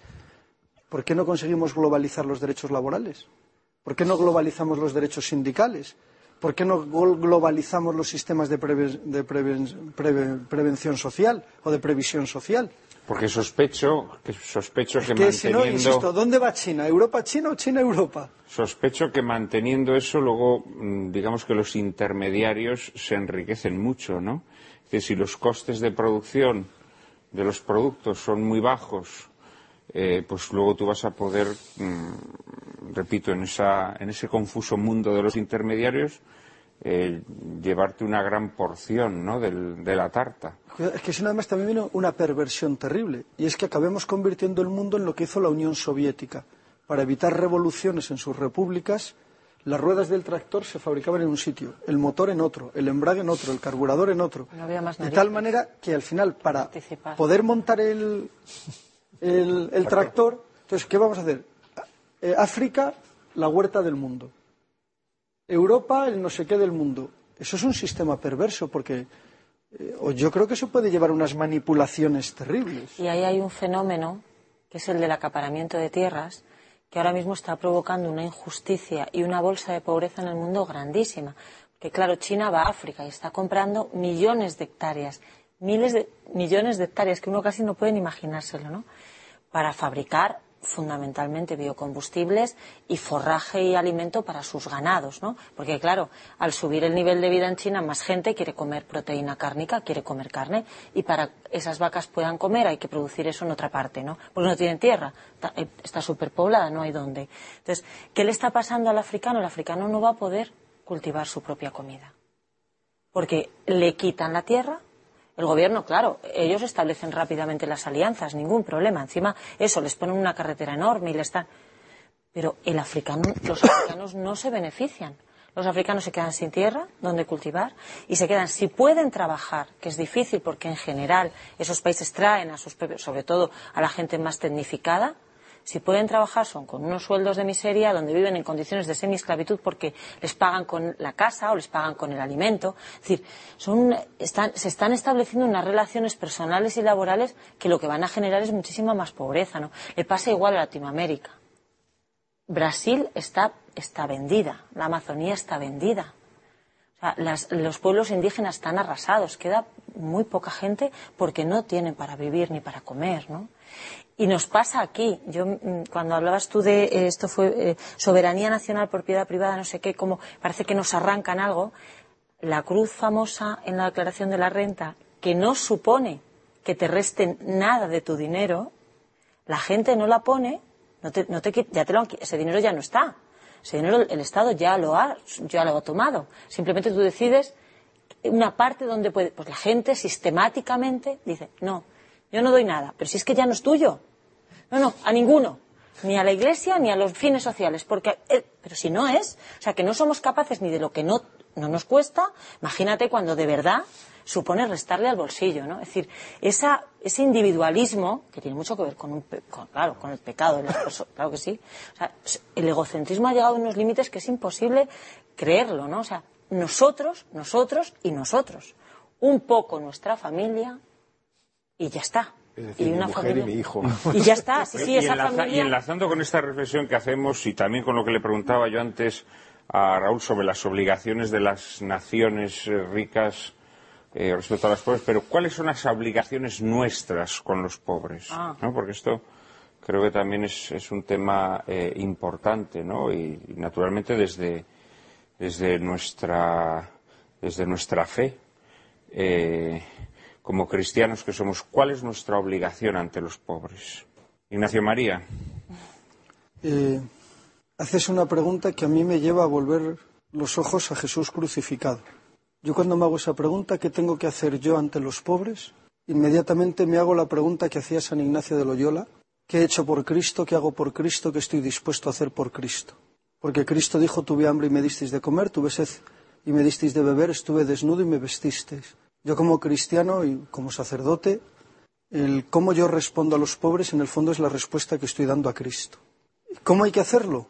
Pues, como diría Santa Teresa de Jesús, con determinada determinación, sintiéndonos seguidores de aquel que dijo, yo he venido a que los ciegos vean, los cojos anden, los leprosos queden limpios.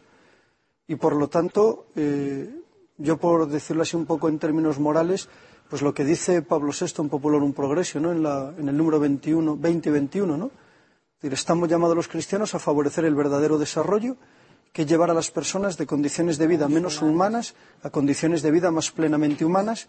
Y eso casi casi hace popular un progreso, un, un paralelismo con, con la pirámide de desarrollo de Maslow, donde va pues desde darle lo más básico, que sería la comida, la bebida, el vestido y la vivienda, hasta, como señala Popular un Progresio, el, máximo de desarrollo humano, que es conocer al Dios de Jesucristo, ¿no? Y poder alabarlo, bendecirlo y glorificarlo.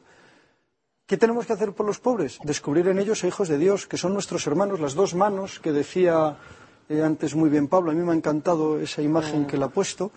¿Qué tenemos que hacer por los pobres? Pues sentir eh, que son tan hijos de Dios como nosotros, aplicar el destino universal de los bienes, la idea del bien común eh, y sobre todo sentir algo. Yo creo que es fundamental. Eh, en la medida en que yo trato al otro realmente como un hijo de Dios, me estoy reconociendo a mí mismo como un hijo de Dios. San Juan de Dios salía por las calles de Granada en una noche de lluvia terrible, donde se le había quedado la bolsa vacía, no tenía dinero para atender a sus enfermos, salía gritando. No sé si él era consciente que estaba diciendo ya algo que habían dicho San Basilio y otros santos padres, que decían que la riqueza injusta lo primero que hace inhumano es al rico que la posee. Y él salía por las calles de Granada gritando Ricos, haceos un favor, dadle limosna a los pobres, porque cuando uno no ayuda a los pobres, cuando uno no reconoce en el hermano que sufre a un hermano, yo creo que ha caído en la peor forma de inhumanidad y probablemente en la peor blasfemia que le puedes dirigir a Dios, que es ver a uno de sus hijos y darle la patada. Eh, Pablo, eh, precisamente en tu libro, en el olvido sí hablas sobre la limosna. Ha salido ya el tema de la limosna y la gente muchas veces piensa como que la limosna es un sucedáneo de la justicia, eh, como que que damos limosna precisamente porque tenemos mala conciencia y porque no queremos hacer nada por cambiar las cosas. Tú en este libro haces una reflexión muy hermosa de la, de la limosna, casi podríamos decir como un estado de perfección de la vida cristiana. Sería interesante que expusieses aquí sucintamente. Bueno, hay tres medios por excelencia que la Iglesia eh, propone, ¿no? Para, sobre todo en Cuaresma, pero siempre, ¿no? O sea, que son la oración, el ayuno y la limosna. en este libro hablo de de las tres, ¿no? O sea, eh, es evidente que la fe no puede quedarse en algo puramente mental. ¿eh? Yo creo que tiene que haber un Dios, yo creo que tiene que haber un Espíritu Santo, ¿no? sino que tiene que traducirse en la vida. ¿no? Es más, la fe tiene que ser carnal, es decir, tiene que incidir en nuestra carne, tiene que estigmatizarnos. ¿no? En la medida en que se hace carnal, la fe deja de ser un puro convencimiento y pasa a ser un apasionamiento, es decir, algo que te apasiona, que por lo que tú padeces. ¿no? O sea, eh, yo creo que desde esa óptica, desde esa óptica, desde ese marco, se puede entender la castidad, ¿no? algo que te estigmatiza en el cuerpo por amor, ¿no? y también la limosna, ¿eh? es decir, que afecta también a los bienes materiales. ¿no? O sea, yo lo que tengo que decir de este punto es que eh, la limosna, evidentemente, no es solamente de dinero, aunque desde luego eh, eh, eh, el dinero también está ahí. hay que dar a los pobres dinero, hay que dar a los pobres tiempo. Es decir, decía Simón Weil, es muy raro que alguien escuche a un pobre. Es decir, que la cosa no está solamente en dar una limosna, un dinero. ¿no? Mm, entonces yo creo que la clave para que sintamos, que es lo que le preguntabas a, Ignacio, ¿no?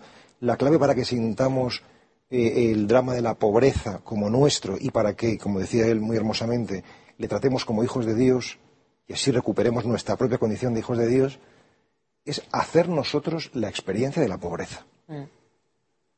Este es la, para mí el punto clave. O sea, hasta que nosotros no estamos, en la medida de lo posible, mm, viviendo lo que Él vive, aunque sea aproximativamente, siempre vamos a estar, vamos a hacer una limosna desde arriba.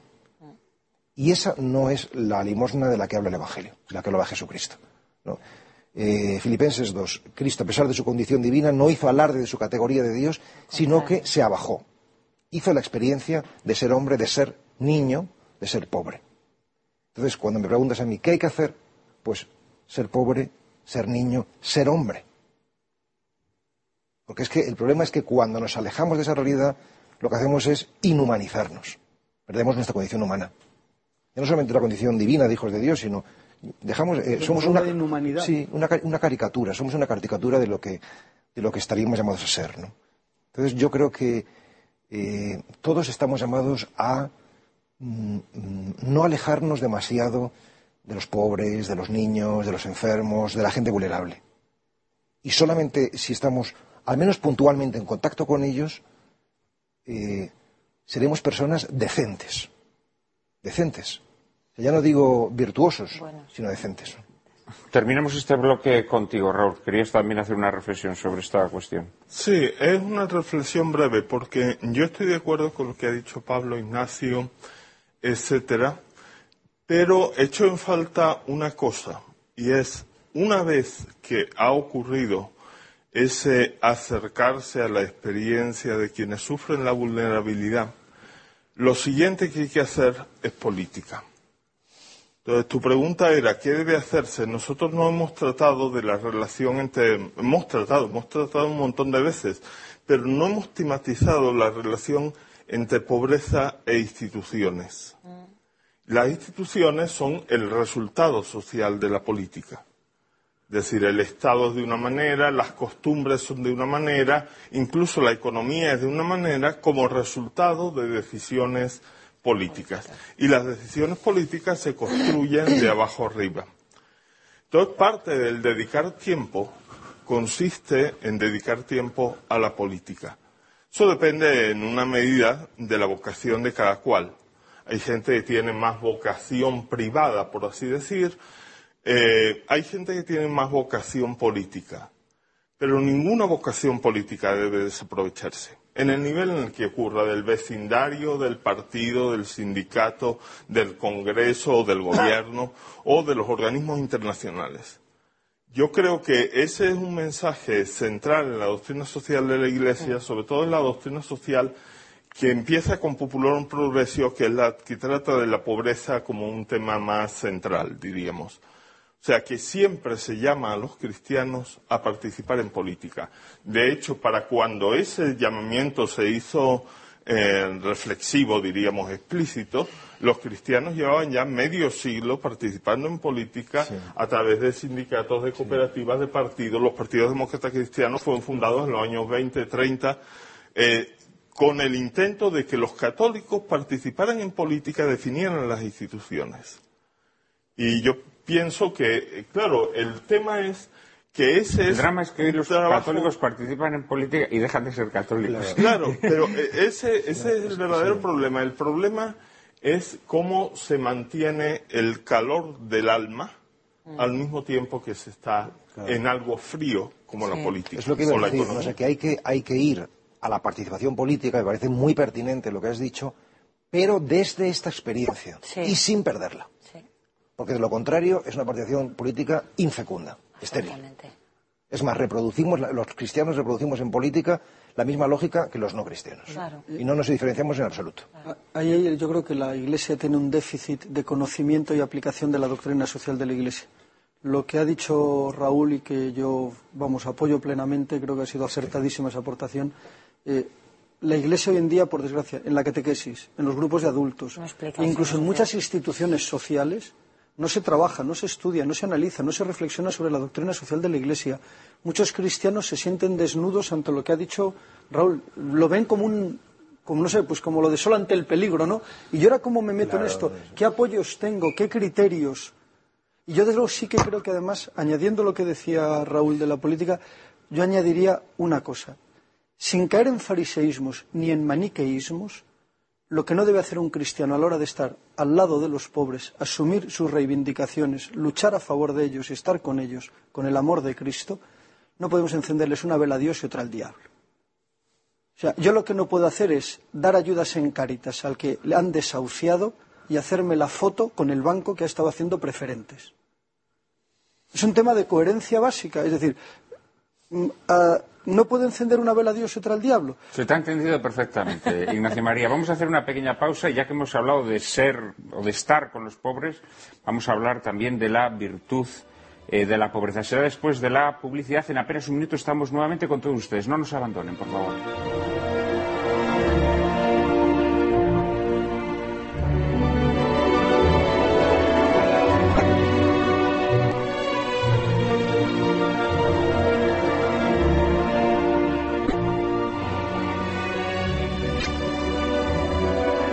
Buenas tardes, queridos espectadores de Lágrimas en la Lluvia. Estamos ya en el último bloque de este programa dedicado a la pobreza. Y como les había anunciado al concluir el anterior, vamos ahora a referirnos a la eh, pobreza eh, como virtud o como eh, forma de vida, según el, el mensaje evangélico. María Cárcava nos introduce en el asunto. La virtud de la pobreza, entendida como rechazo de los bienes materiales, fue celebrada bajo diversas expresiones por infinidad de filósofos y moralistas de la antigüedad. Austeridad, templanza, morigeración, en la tradición del Antiguo Testamento, el pobre es quien confía humildemente en el designio de Dios y no se deja desvelar por la posesión de riquezas. El que ama el oro no vivirá en la justicia y el que va tras el dinero pecará por conseguirlo. Leemos, por ejemplo, en el Eclesiastés. Pero sería Jesucristo quien colocaría la pobreza en el centro de la vida moral, haciéndose él mismo pobre por amor nuestro, para que fuésemos ricos por su pobreza, como señala San Pablo. El testimonio más solemne de la predilección de Jesús por los pobres lo hallamos en las bienaventuranzas y nunca se cansó de condenar a quienes viven para atesorar bienes materiales, llegando a señalar explícitamente que no se puede servir a Dios y al dinero. Jesús además exhortó en repetidas ocasiones a la práctica de la limosna e incluso en su narración sobre el juicio final nos advirtió que nuestra salvación dependerá del amor que hayamos dispensado a esos pequeñuelos que padecen necesidad.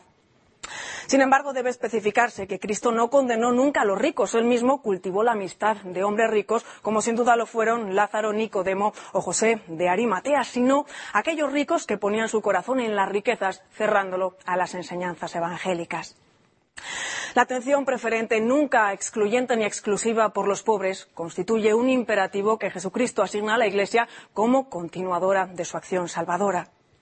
Esta predilección por los pobres halla su expresión más exigente en el Consejo Evangélico de Pobreza dirigido específicamente a quienes consagran su vida a Cristo, pero que debe iluminar la vida de todos los que desean imitarlo.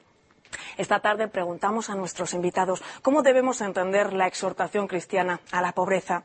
¿Cuándo deja el hombre de servir a Dios para servir al dinero? ¿Qué modo de vida nos exige la virtud de la pobreza? ¿Cómo esta virtud predicada por Cristo puede iluminar las distintas facetas de nuestra vida social y, por supuesto, espiritual? Bueno, son nuevamente muchas preguntas y tenemos muy poco tiempo. Pablo, una, aproximación a esta cuestión que creo que es medular para para la vida cristiana. La pobreza evangélica, y claro, la solemos entender mal porque como pobreza es una palabra con connotación negativa, eh, pues mm, mm, a nadie parece que le gusta, ¿no? Eh, eh, entonces, yo, hablaría no a lo que uno renuncia con esta virtud evangélica, sino a lo que uno toma, ¿no? Y por tanto, mm, los que hacen voto de pobreza hacen voto de libertad ante los bienes materiales. Este es el asunto. Es decir, poner el subrayado en, lo positivo. ¿no? Yo, eh, cuando daba catequesis a, los niños y hablaba de la pobreza evangélica, les decía un ejemplo que me parece muy sencillo, pero muy expresivo y puede servir igual para adultos. ¿no? Si la vida es un camino, vamos caminando por la vida, eh, y tenemos una mochila para ese camino, en la medida en que vas metiendo más y más cosas, vas teniendo más y más cosas, el camino se te hace más difícil. Y al final es que tienes tantas cosas que ya no puedes caminar. Tu proyecto vital se ha frustrado. Y por tanto, no quiere decir que no haya que tener una mochila y no haya que tener lo necesario para el camino. Lo necesario hay que tenerlo, pero no hasta el punto que tu camino sea muy dificultoso o incluso que lo imposibilite. Yo creo que la pobreza evangélica hay que entenderla desde ahí. Y, mm, por, por decirlo en una palabra, yo diría que la pobreza evangélica es fundamentalmente desapego. No apegarte a las cosas y que las cosas te vayan robando el corazón, sino ser libre entre ellas. En tu libro, precisamente, hay unas reflexiones sobre la pobreza eh, y, de, la forma radical en la que la vive, además, eh, Foucault, que no, es, que no es efectivamente solamente el ir ligero de equipaje, ¿no? sino, sino que también es, luego una transformación interior muy profunda, ¿no? un, dejar de, en el caso de, sí, en el caso de Foucault, o la pobreza mística, vamos a decir, ¿no? es hacer vacío dentro de uno mismo, hacer eh, eh, capacidad de acogida. Eh, en la medida en que nos vaciamos de nosotros mismos, en esa medida puede entrar Dios. Y por tanto, si estamos llenos de cosas, de preocupaciones, de, pues evidentemente eh, eh, dejamos muy poco espacio a Dios. Ese es el sentido más profundo del desierto en Foucault. El desierto no es solamente un desierto exterior, el Sáhara, sino un desierto interior, ¿no? donde Dios puede entrar a, raudales. Y en el propio libro digo, la mujer que hizo, la persona que hizo un vacío de sí misma mayor, fue María. Mm. Por eso pudo entrar en su seno eh, eh, Dios plenamente. ¿no? Esa es la, pobreza mística. ¿no? vamos a ver, por esta banda, María José.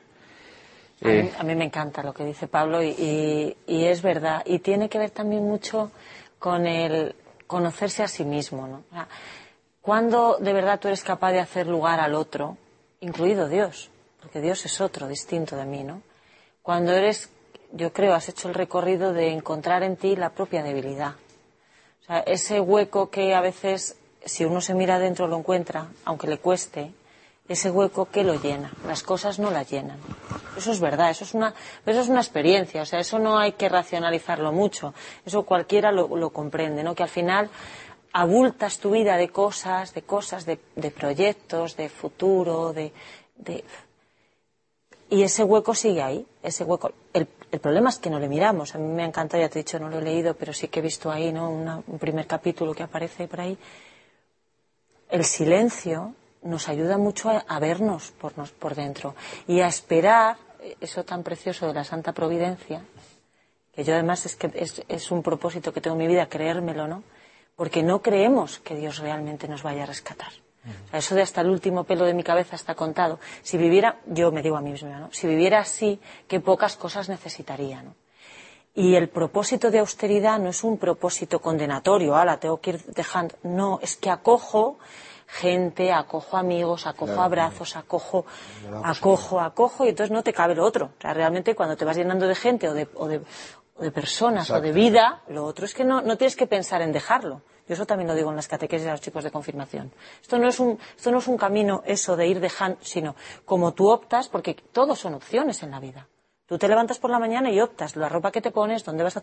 ¿No? El transporte que usas, tú optas, optas, optas. Pues si optas por llenarte de eso, de eso que es la vida, de, de, la confianza en Dios, del otro, de la sonrisa del otro, del llanto del otro, ¿no? La, la compasión, que es una palabra tan preciosa, ¿no?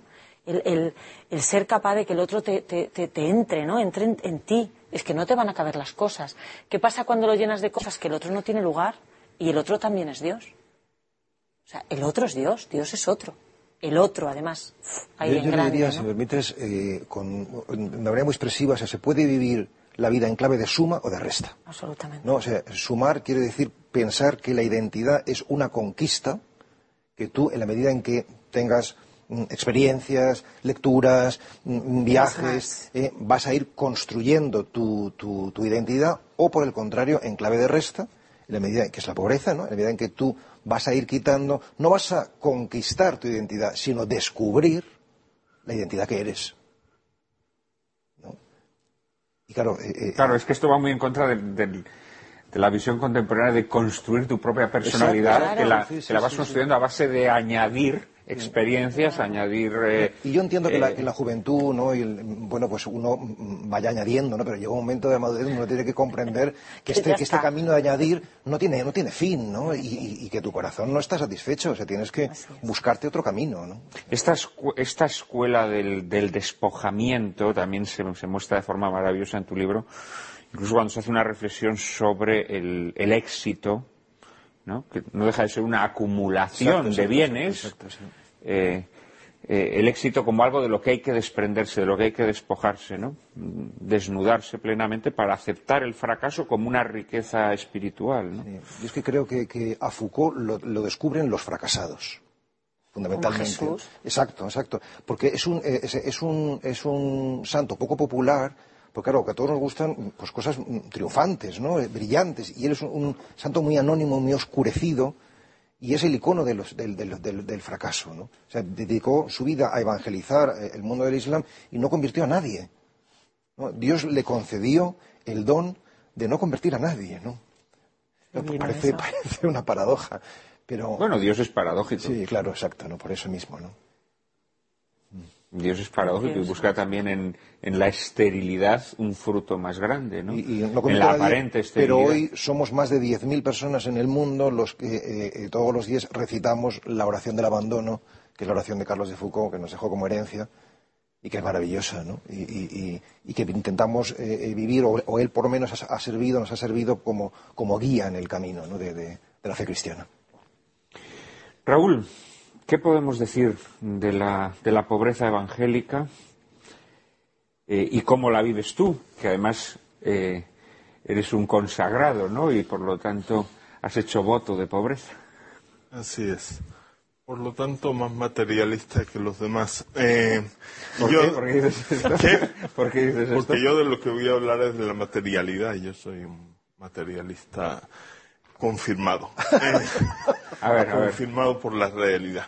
Entonces, eh, mi opinión personal es que haríamos bien en tener otra palabra en vez de la palabra pobreza. Porque si ustedes eh, recuerdan, diríamos, yo he intentado dar una serie de posibles definiciones de pobreza que circularon aquí de una manera o de otra, la pobreza medida por el ingreso, por la exclusión social, por la inseguridad, por la capacidad productiva o por la incorporación institucional y diríamos el, estado institucional de la sociedad. Eh, pues bien, yo no soy pobre según ninguna de esas categorías y sin embargo he hecho un voto de pobreza. Eh, o sea que más vale que hubiera hecho un voto de otra cosa. Si yo tuviera que decir de qué he hecho voto en realidad, he hecho voto de comunismo, no de pobreza. Es decir, yo entrego a mi congregación religiosa tanto como gane, es decir, lo que está en mi capacidad. O sea, y desapego recibo, absoluto, digamos, de, de, los bienes materiales, ¿no? Recibo según mi necesidad. Desapego en el sentido bíblico, de que ahora recibo cien veces más casas y ganados y no sé qué, y en el futuro la vida eterna. ¿Mm? Y en el futuro la vida eterna. Pero eso además.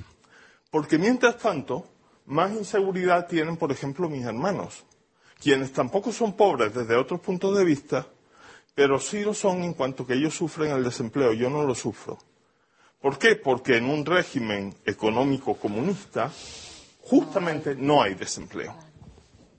Y capacidad productiva es precisamente lo que la compañía se encarga de que yo tenga. En todo caso, capacidad productiva sí tengo en una economía y en un mundo moderno. Y así con cada incorporación institucional, la que quiera. De hecho, ya estoy en una institución que es la compañía. Y ingreso los bienes materiales, los que necesite. Si me enfermo, si me vuelvo viejo, si dejo de ser capaz de trabajar, de todas formas, la compañía proveerá por mí. Entonces, haríamos bien en tener otra palabra distinta. Como digo, mi voto realmente no es de pobreza. Yo no soy pobre en ningún sentido posible de la palabra. Mi voto es de comunismo. Y precisamente el comunismo impide que haya pobreza. Es decir, el comunismo bien cuando, llevado. Cuando, cuando, cuando bien dices llevado, comunismo, porque insistes en la palabra de forma un poco provocadora, Claro. no estás, no estás hablando de asunción de una determinada eh, ideología, digámoslo así. No, no es una ideología, pero es en lo que se basó esa ideología.